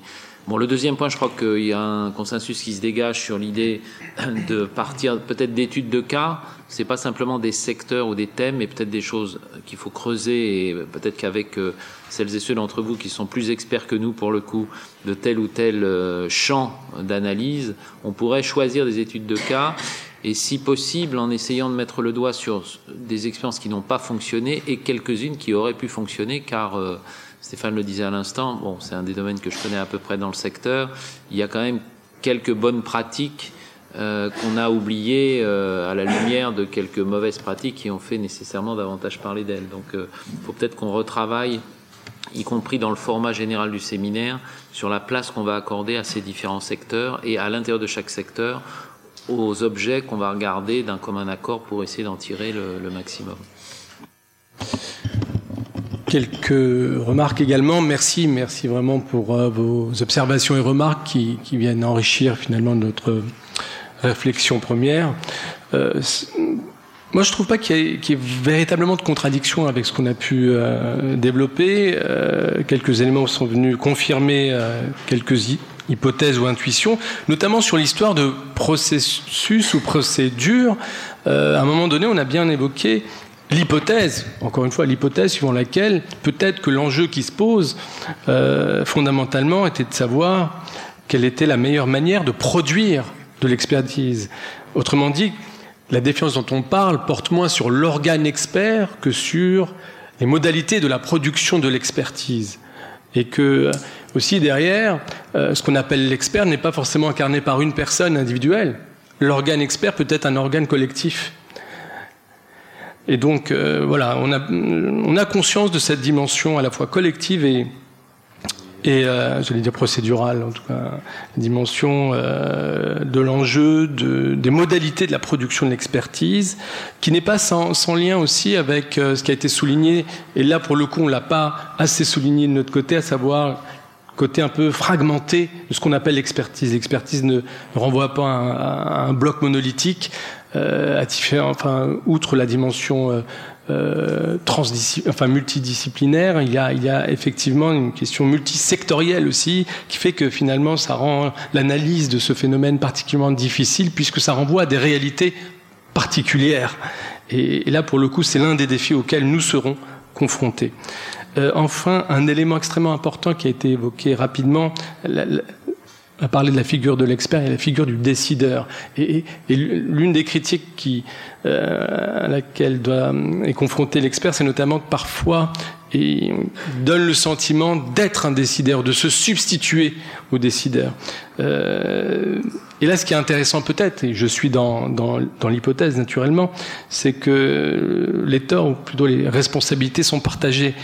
Euh, la responsabilité, et ça a été évoqué dans l'évolution, le mouvement de critique de, l'expertise, le mouvement auquel on a assisté, c'était précisément que derrière l'expertise, il y avait aussi une volonté plus ou moins avouée euh, du politique de non pas se défausser, mais de se déresponsabiliser d'une certaine manière.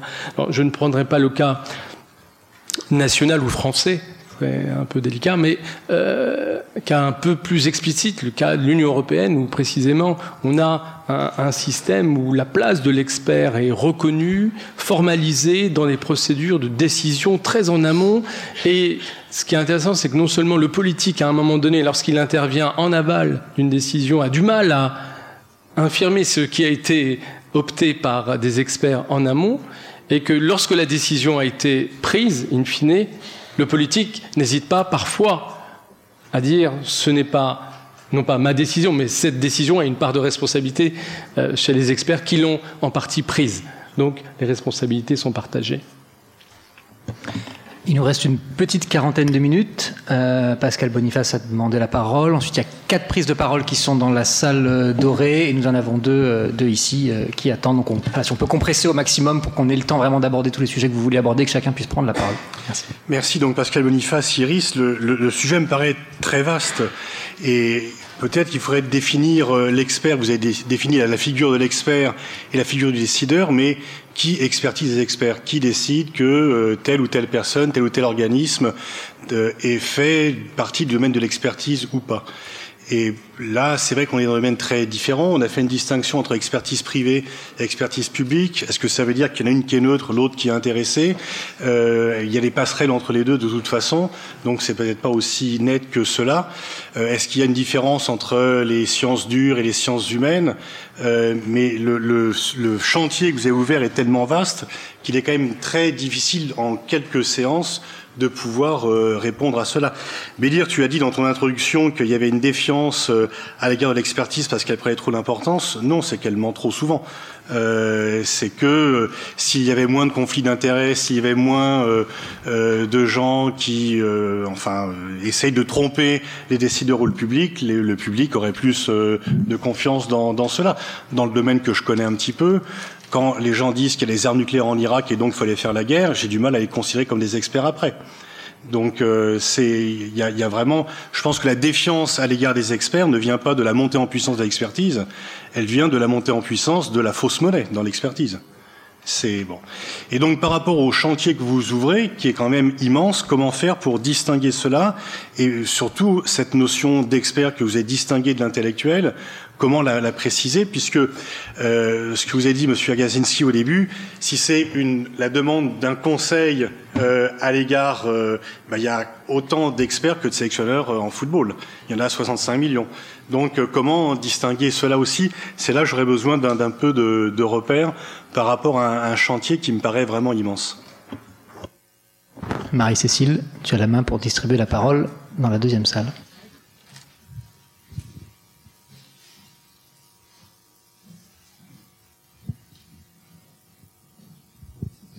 Bon, bonjour, euh, Romain Baucher. Si je vais, être très bref, si effectivement, comme on vient de, il vient d'être dit, la défiance vient aussi de la manière de produire et de, partager l'expertise. Euh, c'est aussi une crise de la médiation et des formes, euh, et ce serait intéressant dans ce processus, euh, ce séminaire de travail, qui va produire d'une certaine manière aussi de l'expertise, de s'intéresser et d'avoir une posture réflexive en temps réel sur la manière euh, dont on produit euh, cette expertise qui n'existe pas encore. Et je pense qu'en la matière, il y a des formes qui sont plus ou moins surplombantes, plus ou moins intimidantes, plus ou moins fermées, et qu'à contrario, il y a des formes aujourd'hui qui existent, qui permettent de tirer parti de l'intelligence collective, de la diversité des participants. Donc je ne sais pas s'il y a une, une, un chantier prévu qui est à la fois peut-être une séance dédiée, mais aussi euh, une manière d'influencer sur chacune des, des séances. Mais je trouverais ça assez intéressant pour les prochaines séances.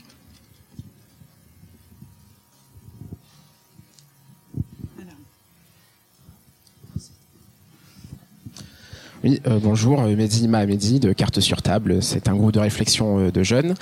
Euh, donc, euh, d'abord, merci pour ces exposés. J'avais peut-être une suggestion, euh, une modeste suggestion, euh, car je pense, à mon humble avis, qu'il faudrait identifier trois objets et peut-être les distinguer. Il y a le rôle donc de l'expert qui a été présenté. Il y a le rôle des élites, donc notamment les décideurs. Et il y a effectivement le rôle des qui a été appelé les gens ordinaires, notamment lorsqu'on a parlé des diapositives à propos du Brexit. Et en fait, à mon avis, il y aura un sujet d'étude qui serait assez intéressant et pour lequel je n'ai pas forcément de réponse à fournir maintenant, mais c'est de se demander si la défiance de ce qu'on a appelé les gens ordinaires envers euh, l'expertise, en fait, est autogénérée entre guillemets par ce qu'on appelle les gens ordinaires, ou alors est-ce qu'elle est, est-ce qu'elle ne vient, est-ce qu'elle ne viendrait pas d'en haut, c'est-à-dire est-ce qu'elle ne serait pas euh, en fait le fruit euh, de ce que les décideurs euh, peuvent, euh, en tout cas, euh, suggérer dans leurs expressions. Par exemple, lorsque Trump, qui est qu'on le veuille ou non, euh, une élite américaine, car c'était un businessman euh, à, à succès, remettait en cause le changement climatique. La question moi que je me pose, c'est est-ce que cette, cette, cette parole-là n'a pas une valeur performative qui permet en fait, enfin qui du coup va générer de la défiance au sein même des gens euh, ordinaires? Et même si on revient à la, euh, à, à la France, bon, on a des traditions, bon, sans vouloir faire forcément des polémiques, mais il y a eu des candidats par le passé qui ont pu remettre en cause notamment les corps intermédiaires ou autres.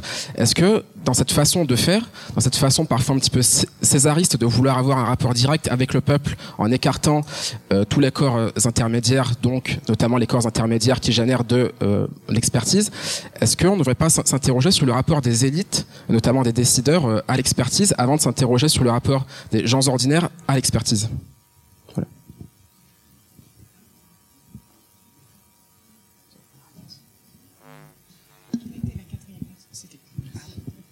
Bonjour.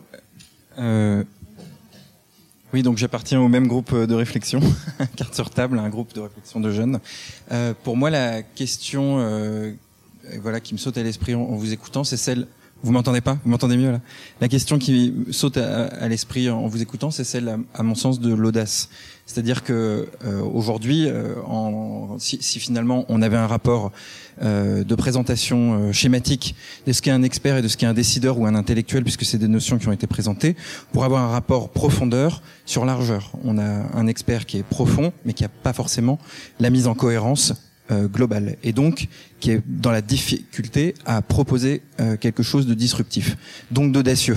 Euh, donc aujourd'hui, à mon sens, une des raisons pour lesquelles euh, les experts ou l'expertise euh, peut susciter de la défiance, c'est l'absence, euh, c'est la notion pour les citoyens de manque ou de risque de manque d'audace, c'est-à-dire ne pas pouvoir faire advenir ce qui pourrait, mais uniquement ce qui est mesurable. Euh, et maîtrisable, d'où les notions de risque qu'on a entendues tout à l'heure. Et à mon sens, il y a donc deux points aujourd'hui euh, qui, qui, semblent euh, importants à avoir pour euh, l'expertise. C'est d'une part comment contrôler cette expertise. Euh, J'ai vu dans les documents qui avaient été donnés des notions référant à Jean Monnet, par exemple. Bon, lui, il les avait enfermés dans le commissariat général au plan, dans un bâtiment le plus petit possible et le plus biscornu possible. en tout cas, c'est ce qu'il raconte dans ses mémoires.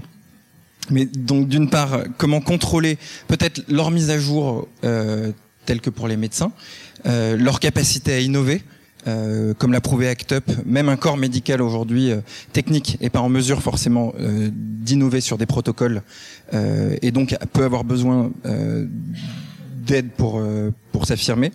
Et, et la question de l'action puisqu'aujourd'hui finalement en entreprise on est passé d'une vision qui donnait le pouvoir aux ingénieurs à la planification à une vision au contraire qui donne le pouvoir davantage à des managers de projets adaptables dans un environnement incertain. Une dernière, je crois, en salle dorée avant de repartir ici. Ah, c'est bon. Alors, Monsieur Destet, Jérôme Guibert et Jean-Luc Tavernier. Merci. Olivier Boraz, directeur du Centre de sociologie des organisations, CNRS Sciences Po. En fait, je vais rebondir sur, deux interventions qui ont été faites, mais pour, les appuyer fortement. D'abord, celle de Stéphane Le Bouler. Effectivement, je crois que nous avons tout intérêt à, revenir sur maintenant pratiquement 20 ans d'expérience de, de, des agences de sécurité sanitaire. Et je trouve que nous, dans mon équipe, nous avons particulièrement travaillé sur plusieurs de ces agences. Et je pense notamment à l'ANSES et avant ça à l'AFSA et l'AFSET. Et effectivement, les réflexions qui ont été menées depuis pratiquement 20 ans pour procéduraliser, fiabiliser, rendre plus robuste, indépendante, transparente, excellente, effectivement, l'expertise sont tout à fait intéressantes à analyser et, de fait sont plutôt des réussites. En l'occurrence, dans le cas de l'ANSES, on peut considérer que pour l'instant, en tout cas, euh, ça, ça, marche. Mais c'est une réflexion permanente et constante qui a été sans cesse raffinée, avec en plus la volonté, effectivement, de faire dialoguer différentes disciplines, avec la volonté aussi de faire entrer progressivement les sciences sociales dans l'expertise, ce qui n'était pas le cas au départ. Il y avait même une forte méfiance.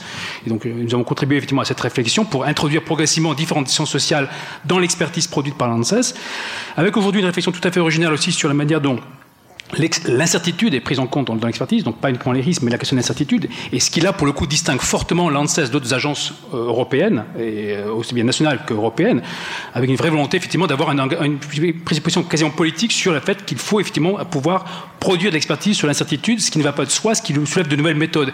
Et donc, tout ça pour dire qu'il y a eu une, procéduralisation, comme ça a déjà été dit, pendant 20 ans, qui est tout à fait intéressante, qui pose aussi des questions aussi. C'était une forme de bureaucratisation, après tout, qui, est en soi, en soi intrigante. Euh, de, la part de ces agences, mais qui produit des effets et qui serait effectivement intéressant à contraster entre différentes agences en France, mais aussi avec, à l'étranger. La seconde remarque, elle porte sur une remarque qui a été, été faite juste avant. C'est vrai que moi j'avais été frappé aussi, j'avais jamais fait part de, cette, surprise dans, un mail lorsque j'ai reçu l'invitation. Euh, pour moi, la défiance, elle vient presque, autant, sinon peut-être plus, de la part des, des décideurs, des, des politiques administratives vis-à-vis des, experts que de l'opinion publique. Euh, et j'avais, ça me faisait penser justement, il y a un ouvrage très intéressant qui est paru il n'y a, pas très longtemps d'une université américaine qui analyse la, politique de lutte contre le terrorisme aux États-Unis et qui utilise la notion de politics of anti-knowledge et qui montre très bien comment progressivement s'institue, s'instaure aux États-Unis une politique qui, qui refuse toute forme de savoir académique au profit effectivement d'experts de, autoproclamés qui vont être très vite reconnus par le, Congrès américain ou par la, Maison Blanche et qui vont du fait nourrir une politique qui va euh, contribuer aux catastrophes qu'on a connues, mais qui est une vraie, politique finalement de, défiance ouverte vis-à-vis de toute forme de connaissance académique. Et sa conclusion consiste à dire, en fait, il n'y a pas que le terrorisme qui, qui, correspond à ce modèle, on retrouve ça aussi dans la politique pénale en Amérique et les politiques scolaires. Il me semble qu'en France, on pourrait aussi se poser la question, il me semble qu'en France, il y a des domaines, il y a des secteurs dans lesquels il y a des formes de défiance très fortes de la part des décideurs politiques et administratifs vis-à-vis des savoirs académiques. Ça renvoie effectivement aux formes de, de, formation, à la manière dont sont formées ces élites, euh, à, leur, rapport à la recherche scientifique en particulier, dans leur, cursus. Et ce serait effectivement intéressant par rapport à une, question qui avait été soulevée auparavant aussi, de, comparer avec d'autres pays. Finalement, c'est vrai que la France a une particularité avec ses corps, avec ses grands corps, euh, mais en même temps, ces formes de défiance, on les retrouve aussi dans, des pays qui n'ont pas des, grandes écoles. Euh, donc il y a peut-être un phénomène là plus large que simplement lié à la formation des élites. En même temps, je trouve qu'il y a quand même là, pour moi, alors là, j'ai pas effectivement, j'ai un propos volontairement, euh, comment dire. Euh, corporatiste, euh, je, l'assume, mais effectivement une forme de défiance très forte vis-à-vis des savoirs produits par les sciences sociales de la part d'un certain nombre d'élites administratives politiques, et je trouve que c'est important effectivement de, de, de, de s'y pencher d'autant autant que la défiance de l'opinion publique. Alors, une pardon, il y a plusieurs inscrits, il y a une réponse directe en moins de 30 secondes. Trois réponses directes à cette intervention. En moins de 30 secondes chacune, parce que sinon... Pascal, Monsieur Cotteret Oui, tout à fait d'accord avec ce qui vient dit par rapport aux élites, c'est aussi voir comment elles s'informent. Euh, les responsables politiques qui lisent euh, des revues, euh, qui lisent des livres, sont de moins en moins nombreux par rapport à ceux qui ont le fil permanent des chaînes d'information permanentes devant eux. Donc il y a quand même aussi un rapport au savoir des élites politiques qui s'est très nettement dégradé depuis une ou deux générations. Oui, pour euh, suivre ce que venait de dire euh, Olivier Borras, effectivement, il y a un, thème qui me semble euh, d'abord beaucoup d'actualité mmh.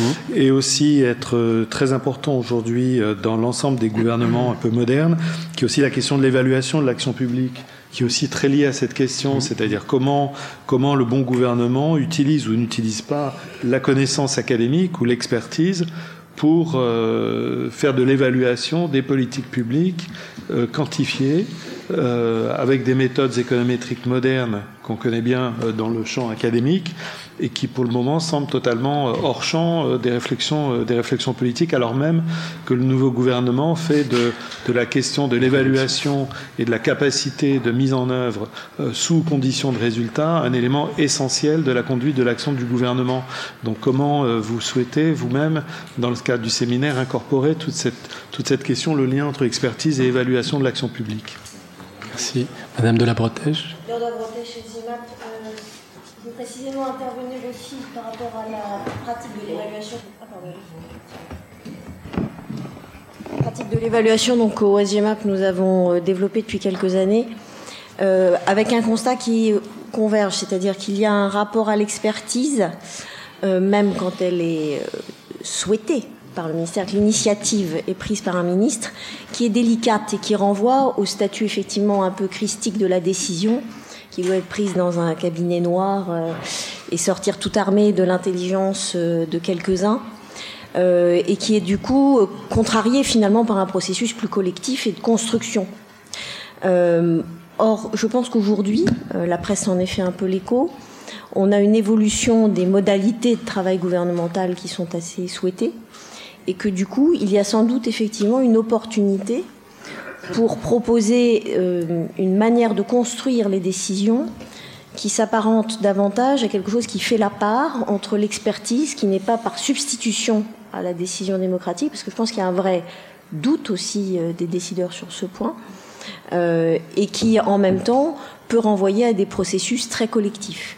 Et ça renvoie aussi, je me permets de faire le lien, à la place qu'on va donner effectivement à une sorte d'expertise citoyenne, qui, elle, euh, demandent euh, quelques précautions d'usage parce qu'ils sont plus en attente d'une utilisation visible de l'engagement qu'ils auront pris. Donc on n'a pas, il y a un rapport, disons, un peu ancien euh, à l'expert que j'ose qualifier avec toutes les précautions de scientifique, mais l'expert autorisé à parler, euh, qui lui, d'une certaine manière, euh, sait bien que le rapport à la décision politique parfois euh, peut être compliqué, et le citoyen qui lui a des exigences au contraire de, reconnaissance et de, visibilité d'impact de suite donné à.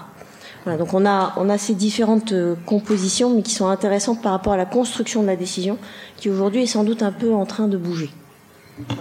Merci. Jérôme Guibert et Jean-Luc Tavernier qui attendent la parole depuis longtemps, puis Nathalie Mons. Oui, Jérôme Guibert, la Fabrique écologique. D'abord, bravo à France Stratégie pour cette initiative euh, courageuse. Euh, le, principal risque étant, me semble-t-il, que ça parte un peu dans toutes les directions, donc peut-être qu'il euh, faudra à un moment donné centrer les choses, y compris si on veut ensuite des recommandations opérationnelles. Je voudrais pas que dans le diagnostic, j'ai un peu le sentiment, à écouter certaines interventions, certes il y a la défiance, mais de l'autre côté, il y a toute une série d'initiatives d'expertise citoyenne qui se développent un peu partout. Euh, et qui sont extrêmement intéressantes, extrêmement positives en tant qu'expertise. Je prends l'exemple simplement parce que nous, nous l'avons fait, la fabrique écologique, euh, où nous mettons toutes les, les, propositions que nous faisons au débat citoyen dans ce qu'on appelle des ateliers écologiques, éco-écologiques, qui marchent très très bien. naturellement, on en connaît aussi les limites, mais à, à l'inverse, on voit bien qu'il y a toute une catégorie de la population qui a envie d'être expert et qui a envie d'être expert sur les sujets qui les concernent professionnellement et qui ont des choses à dire sur ce sujet. Et je pense que euh, dans, la, dans, la, réflexion sur la coupure entre experts et citoyens, euh, un, je pense c'est une bonne base de départ euh, pour essayer de voir comment, comment réduire cette coupure, euh, d'essayer de faire un peu le bilan de ces initiatives citoyennes. Et c'est vrai que je ne le vois pas tellement à ce stade dans le, dans le plan, mais c'est peut-être que j'ai mal lu et c'est peut-être qu'il faut le réintroduire euh, introduire dedans.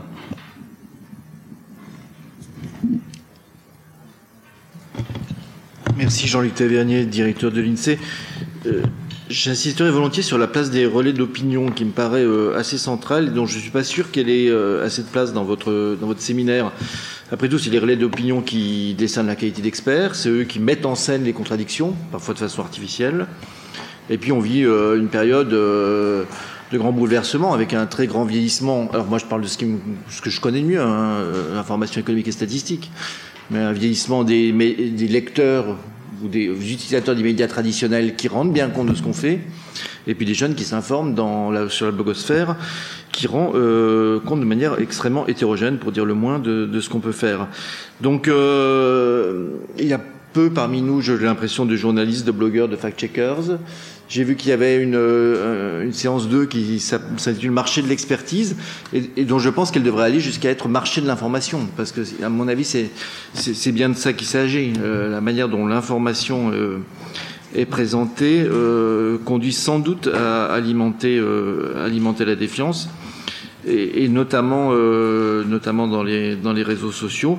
La manière dont. C'est le rapport au savoir de tout le monde. Euh, c'est Pascal Manifeste qui utilisait l'expression de rapport au savoir des, des politiques, mais c'est le rapport au savoir de tout le monde qui se dégrade, et singulièrement euh, des jeunes. Et je pense aussi que l'éducation des jeunes aux réseaux sociaux est, un sujet qui, en tout cas, nous, dans le concert des patrons d'instituts statistiques européens, nous préoccupe énormément. Et puis là, on vient de le dire là dans la deuxième tour de séance, même si c'est paradoxal, puisque les politiques ont plutôt moins de confiance que les experts, la manière dont les politiques parlent des experts est, à mon avis, euh, clé euh, également. Et euh, j'insisterai aussi volontiers là-dessus.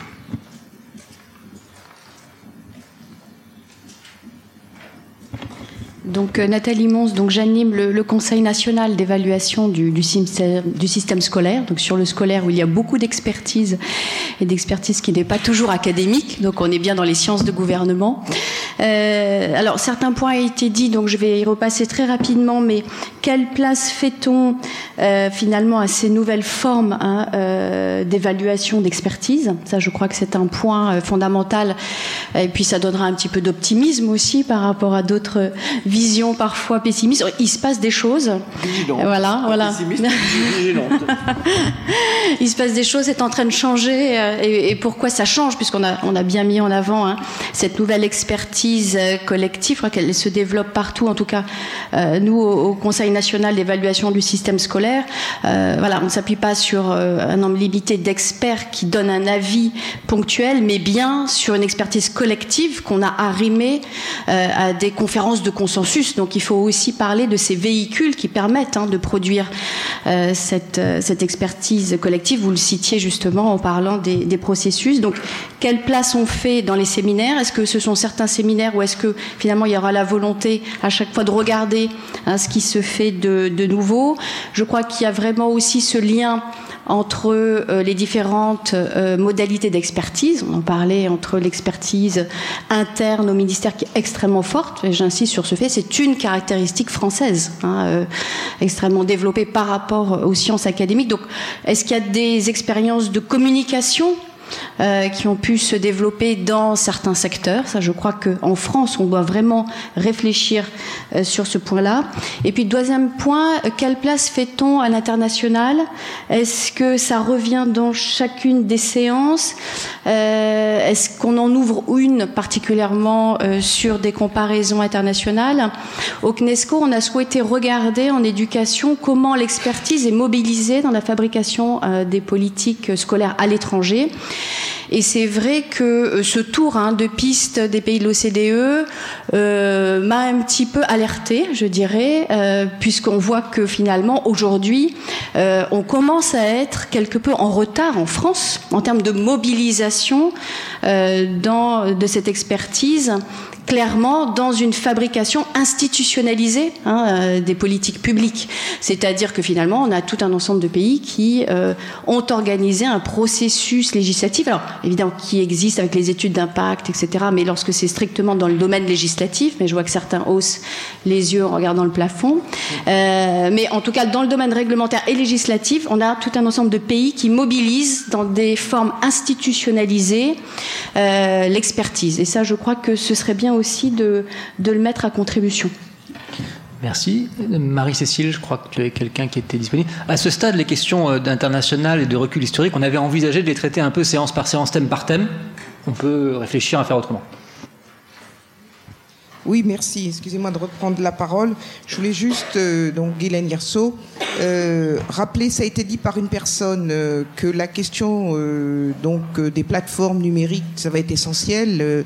Euh, parce que vous avez euh, toute la, ce qu'on appelle entre guillemets la neutralité de des systèmes, euh, des plateformes, de l'internet et tout ça. Et je pense que ça peut pas, sur l'expertise, on peut pas négliger euh, actuellement. Euh, très rapidement, euh, je pense qu'il faut aussi voir l'aspect expertise qui est sur une base réglementaire, une décision X, Y, Z. On a parlé de Notre-Dame-des-Landes, mais tous les jours, il y a des installations classées X, Y. Donc l'expertise bah, sur une base réglementaire ou une décision réglementaire ou une décision de dispositifs législatifs ou réglementaires et l'expertise qui est liée à des, des faits de société. Euh, autre chose, euh, je pense que c'est tout à l'heure, il y a une personne aussi qui, qui, a fait allusion aux conférences citoyennes. Je crois que c'est Géraud qui a fait allusion. Je pense que c'est intéressant de revoir un peu tout ce qui se passe sur ces conférences citoyennes et, euh, et refaire le lien aussi avec ce qui se passe sur les plateformes numériques et les consultations et euh, en, apportant euh, et faire des comparaisons avec euh, l'international parce qu'il y a quelques inquiétudes à avoir mais en même temps aussi beaucoup d'espoir. Et juste pour revenir sur le, le, rapport au savoir, Non, euh, pour moi, c'est très vivant. Il n'y a pas d'inquiétude à avoir. Simplement, il faut, euh, comme l'a dit tout à l'heure une personne, et je le redis, c'est euh, enseigner l'esprit critique, le, donc l'analyse, l'esprit critique. Et c'est ça qui est essentiel. Tout à l'heure, Madame de, du, parle d'éducation. Je crois qu'il faut qu'on revienne à tout cela. Et donc, il n'y a pas d'inquiétude. Le savoir bouge, les savoirs évoluent, ça vit. Et ce qui est inquiétant, c'est que si on n'enseigne pas l'esprit critique, et je reviens Merci beaucoup. Et oui, et juste une bonne comparaison aussi, l'Europe quand même, ça a été dit, Madame vient de le dire, on vient de dire, je pense qu'il se passe beaucoup de choses en Europe sur, sur les consultations, sur des experts pseudo et des fois pseudo-expertise. C'est intéressant aussi qu'on fasse notre propre analyse. Et merci encore. Merci. Dominique, tu voulais reprendre la parole, puis euh, Gaëtan Ricarnio. C'est juste pour euh, quand même rebondir là-dessus. Je pense que sur l'environnement ou sur le sanitaire, les risques sanitaires environnementaux, euh, je pense que ce serait bien quand même de se poser la question de savoir où on en est vraiment, parce que au fond, au début des années 2000, on pensait qu'en incorporant un certain nombre de bonnes pratiques euh, venant du, Bureau des audiences publiques du Canada pour la participation, venant de, développement d'expertise collective, etc. Bon, alors, est-ce qu'on a mal fait, est-ce qu'on a bien fait, j'en sais rien, mais on a quand même beaucoup fait. Et moi, j'ai quand même l'impression qu'il y a un certain épuisement, c'est-à-dire qu'on se trouve avec des sujets qui sont totalement aussi bloqués qu'ils étaient, et puis une émergence une explosion de nouveaux sujets où au fond le fait d'avoir changé, étendu la nature de la CNDP au début des années 2000, d'avoir fait, d'avoir fait mis en place quasi systématiquement dans toutes les décisions euh, les gouvernances à 5, 6 du Grenelle, etc., finalement on n'est pas beaucoup plus avancé. Donc moi je pense qu'il y, a quand même à vraiment se poser la question de savoir où on en est aujourd'hui euh, pour répondre. Est-ce qu'il suffit d'introduire les, les, bonnes pratiques et de rattraper notre retard qu'on n'aurait pas encore rattrapé, ou est-ce qu'on bute pas quand même sur des choses qui sont un peu plus euh, difficiles? Madame, peut-être. Et.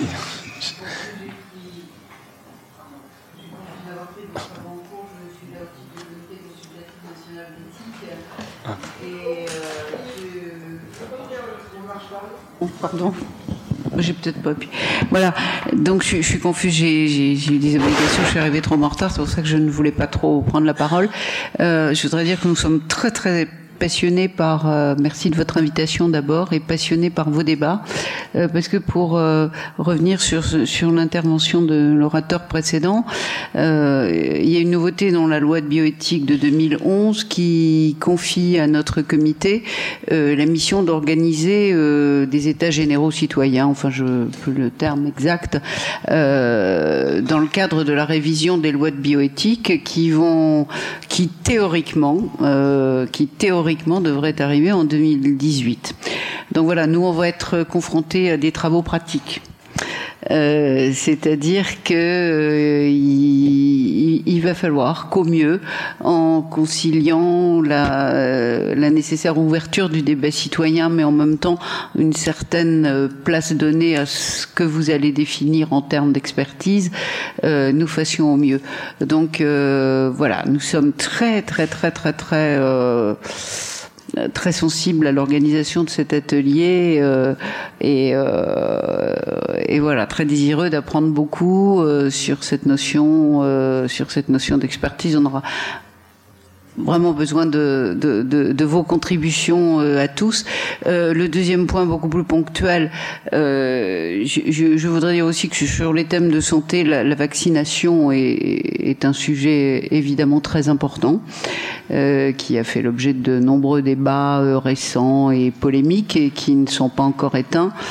Euh, je, je, souhaiterais peut-être qu'on élargisse un petit peu plus euh, les thèmes relatifs à la santé, parce que je pense que la notion d'expertise, elle va, elle est transversale et elle va au-delà de la question précise des vaccinations. Merci beaucoup. Merci. Oui, merci. Donc Gaëtan Ricarnioul, je suis de la Commission européenne la représentation euh, à Paris et je, je, vous remercie de nous avoir associés à cette réflexion qui paraît extrêmement intéressante en effet.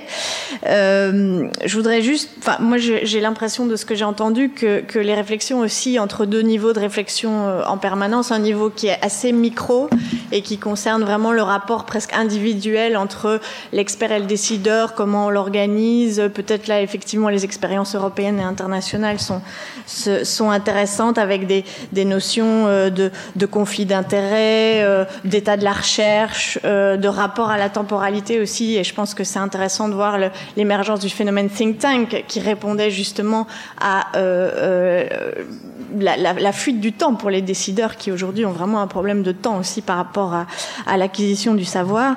Et puis il y, a le, il, y a le, il y a un niveau qui me paraît beaucoup plus macro dans tout ce qu'on a dit, qui est le rapport à l'expert. Euh, je crois que c'est ce que Madame disait, plus le rapport à l'élite, le fonctionnement de nos démocraties, et qui interpelle beaucoup d'autres sujets euh, plus vastes, euh, avec évidemment euh, la, la, place de l'expertise et tous les vecteurs de cette expertise. Monsieur parlait des réseaux sociaux, mais aussi des médias. Je pense que la, dévalorisation de l'expertise vient aussi de ce relais médiatique qui semble parfois mettre sur le même pied des experts de nature très différente. Vous parliez du, débat sur le traité constitutionnel en, en 2005. Je me souviens d'avoir entendu euh, un, une personne intervenant à la radio présentée comme un expert au début qui, à la fin, s'était avéré être un membre d'attaque qui, qui, est une organisation euh, tout à fait respectable, mais c'était effectivement une, une, expertise qui est nécessairement un peu biaisée euh, euh, dans ce débat. Donc ça, c'est le vecteur médiatique, je pense, est extrêmement important pour analyser la notion d'expert aujourd'hui. Et puis il y a aussi, euh, et il y a eu plusieurs euh, euh, réflexions là-dessus, l'émergence effectivement d'une expertise citoyenne à travers les instruments de démocratie participative comme, comme les conférences de, de consensus. Mais, mais tout ça renvoie alors à un niveau beaucoup beaucoup plus macro sur euh, le fonctionnement de, la démocratie actuelle. Et je ne sais pas si tout ça euh, est possible euh, d'être embrassé dans, dans, dans, un seul euh, séminaire au, aussi long euh, fut-il. Et juste peut-être, parce que je sais que j'ai entendu que la Commission européenne était évoquée même de manière précise comme un sujet potentiel. Et là, c'est la même chose. Je pense que vous pouvez analyser la question de l'expertise à la Commission sous l'angle micro et sous l'angle des comités d'experts, en amont des décisions, en aval des décisions, qui sont d'ailleurs la notion d'expert, à mon avis, euh, n'est pas toujours exacte parce que parfois c'est des comités de fonctionnaires nationaux euh, qui ramènent plutôt euh, un point de vue national qu'une véritable expertise. Mais bon, ça, on peut. Mais là, on est on est de nouveau dans un niveau d'organisation plutôt micro où vous prenez le problème sous l'angle macro où la commission elle-même est un sujet d'étude puisque elle évolue, sa, légitimité évolue finalement d'une légitimité largement fondée sur l'expertise à une légitimité plus politique. Et c'est cette mue qu'elle est en train d'opérer et, qui est compliquée. Donc voilà. Donc en fonction, je dirais, du niveau d'analyse, vous entrez euh, dans la problématique de manière assez différente. Et il me semble que si vous voulez qu'elle soit euh, efficace, il faut toujours mieux commencer par le contexte plus macro et les problématiques d'ensemble, et puis rentrer dans, le micro et comment justement cette analyse plus macro peut aider à donner des recommandations euh, très particulières dans la relation plus individuelle. Je crois que Bélia, tu voulais dire un mot. Après, il nous restera cinq minutes pour une ou deux, trois maximum prises de parole euh, avant de parler de manière plus informelle euh, sur le palier.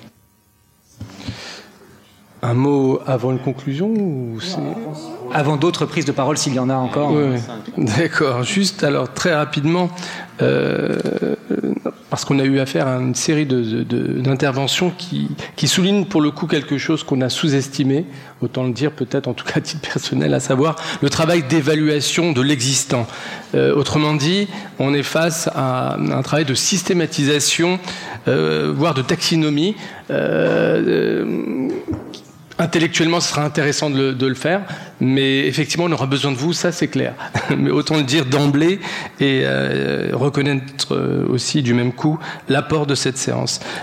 Et souligner deuxièmement quelque chose de fondamental qui a été explicité à l'occasion d'une question ou d'une remarque, à savoir finalement la question de la responsabilité euh, autour de la problématique de la, défiance. Ça a été dit de différentes manières, mais effectivement, euh, si l'expertise et sur le plan organique, l'expert est questionné dans sa légitimité, si sa parole et sa valeur sont questionnées, c'est notamment autour de la, question de la responsabilité aussi de ceux qu'ils disent ou produisent et de la responsabilité également de ceux qui les sollicitent. Autrement dit, les décideurs qui ont été évoqués par certains ou des médias. Hein, le décideur n'est pas forcément un décideur de nature politique, il peut, être, il peut avoir une autre nature administrative, médiatique et autre. Merci. Donc s'il n'y a pas d'intervention formelle juste maintenant, je pense qu'on va pouvoir lever la, séance très rapidement. De ce qui ressort de ce qu'on a dit, il y a beaucoup d'arbitrage à faire sur la construction du programme. On ne va pas les faire tout seul. On veut les faire avec euh, le groupe qui est prêt à s'engager dans euh, le travail euh, dans, la, dans la durée, donc avec, j'espère, un, un, maximum d'entre vous. Comme on le proposait au début, on peut formaliser un peu par, par retour de mail, au-delà des discussions qu'on va avoir après.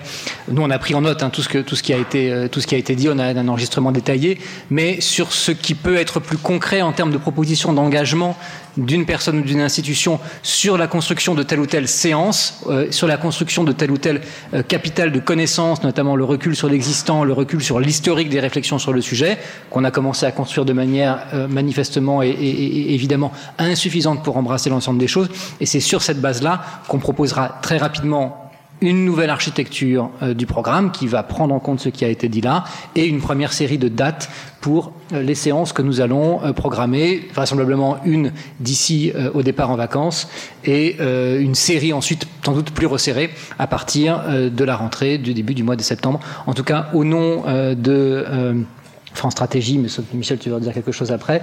Remercier l'ensemble de ceux qui ont participé à la préparation euh, du, euh, de l'événement, euh, Emmanuel Maisonna qui a travaillé avec nous pour préparer, l'ensemble du pôle du service communication édition qui nous a aidé à organiser cette salle, et bien sûr l'ensemble des participants qui nous ont apporté le début des lumières qu'ils vont nous apporter pendant l'ensemble de ce cycle. Merci à tous.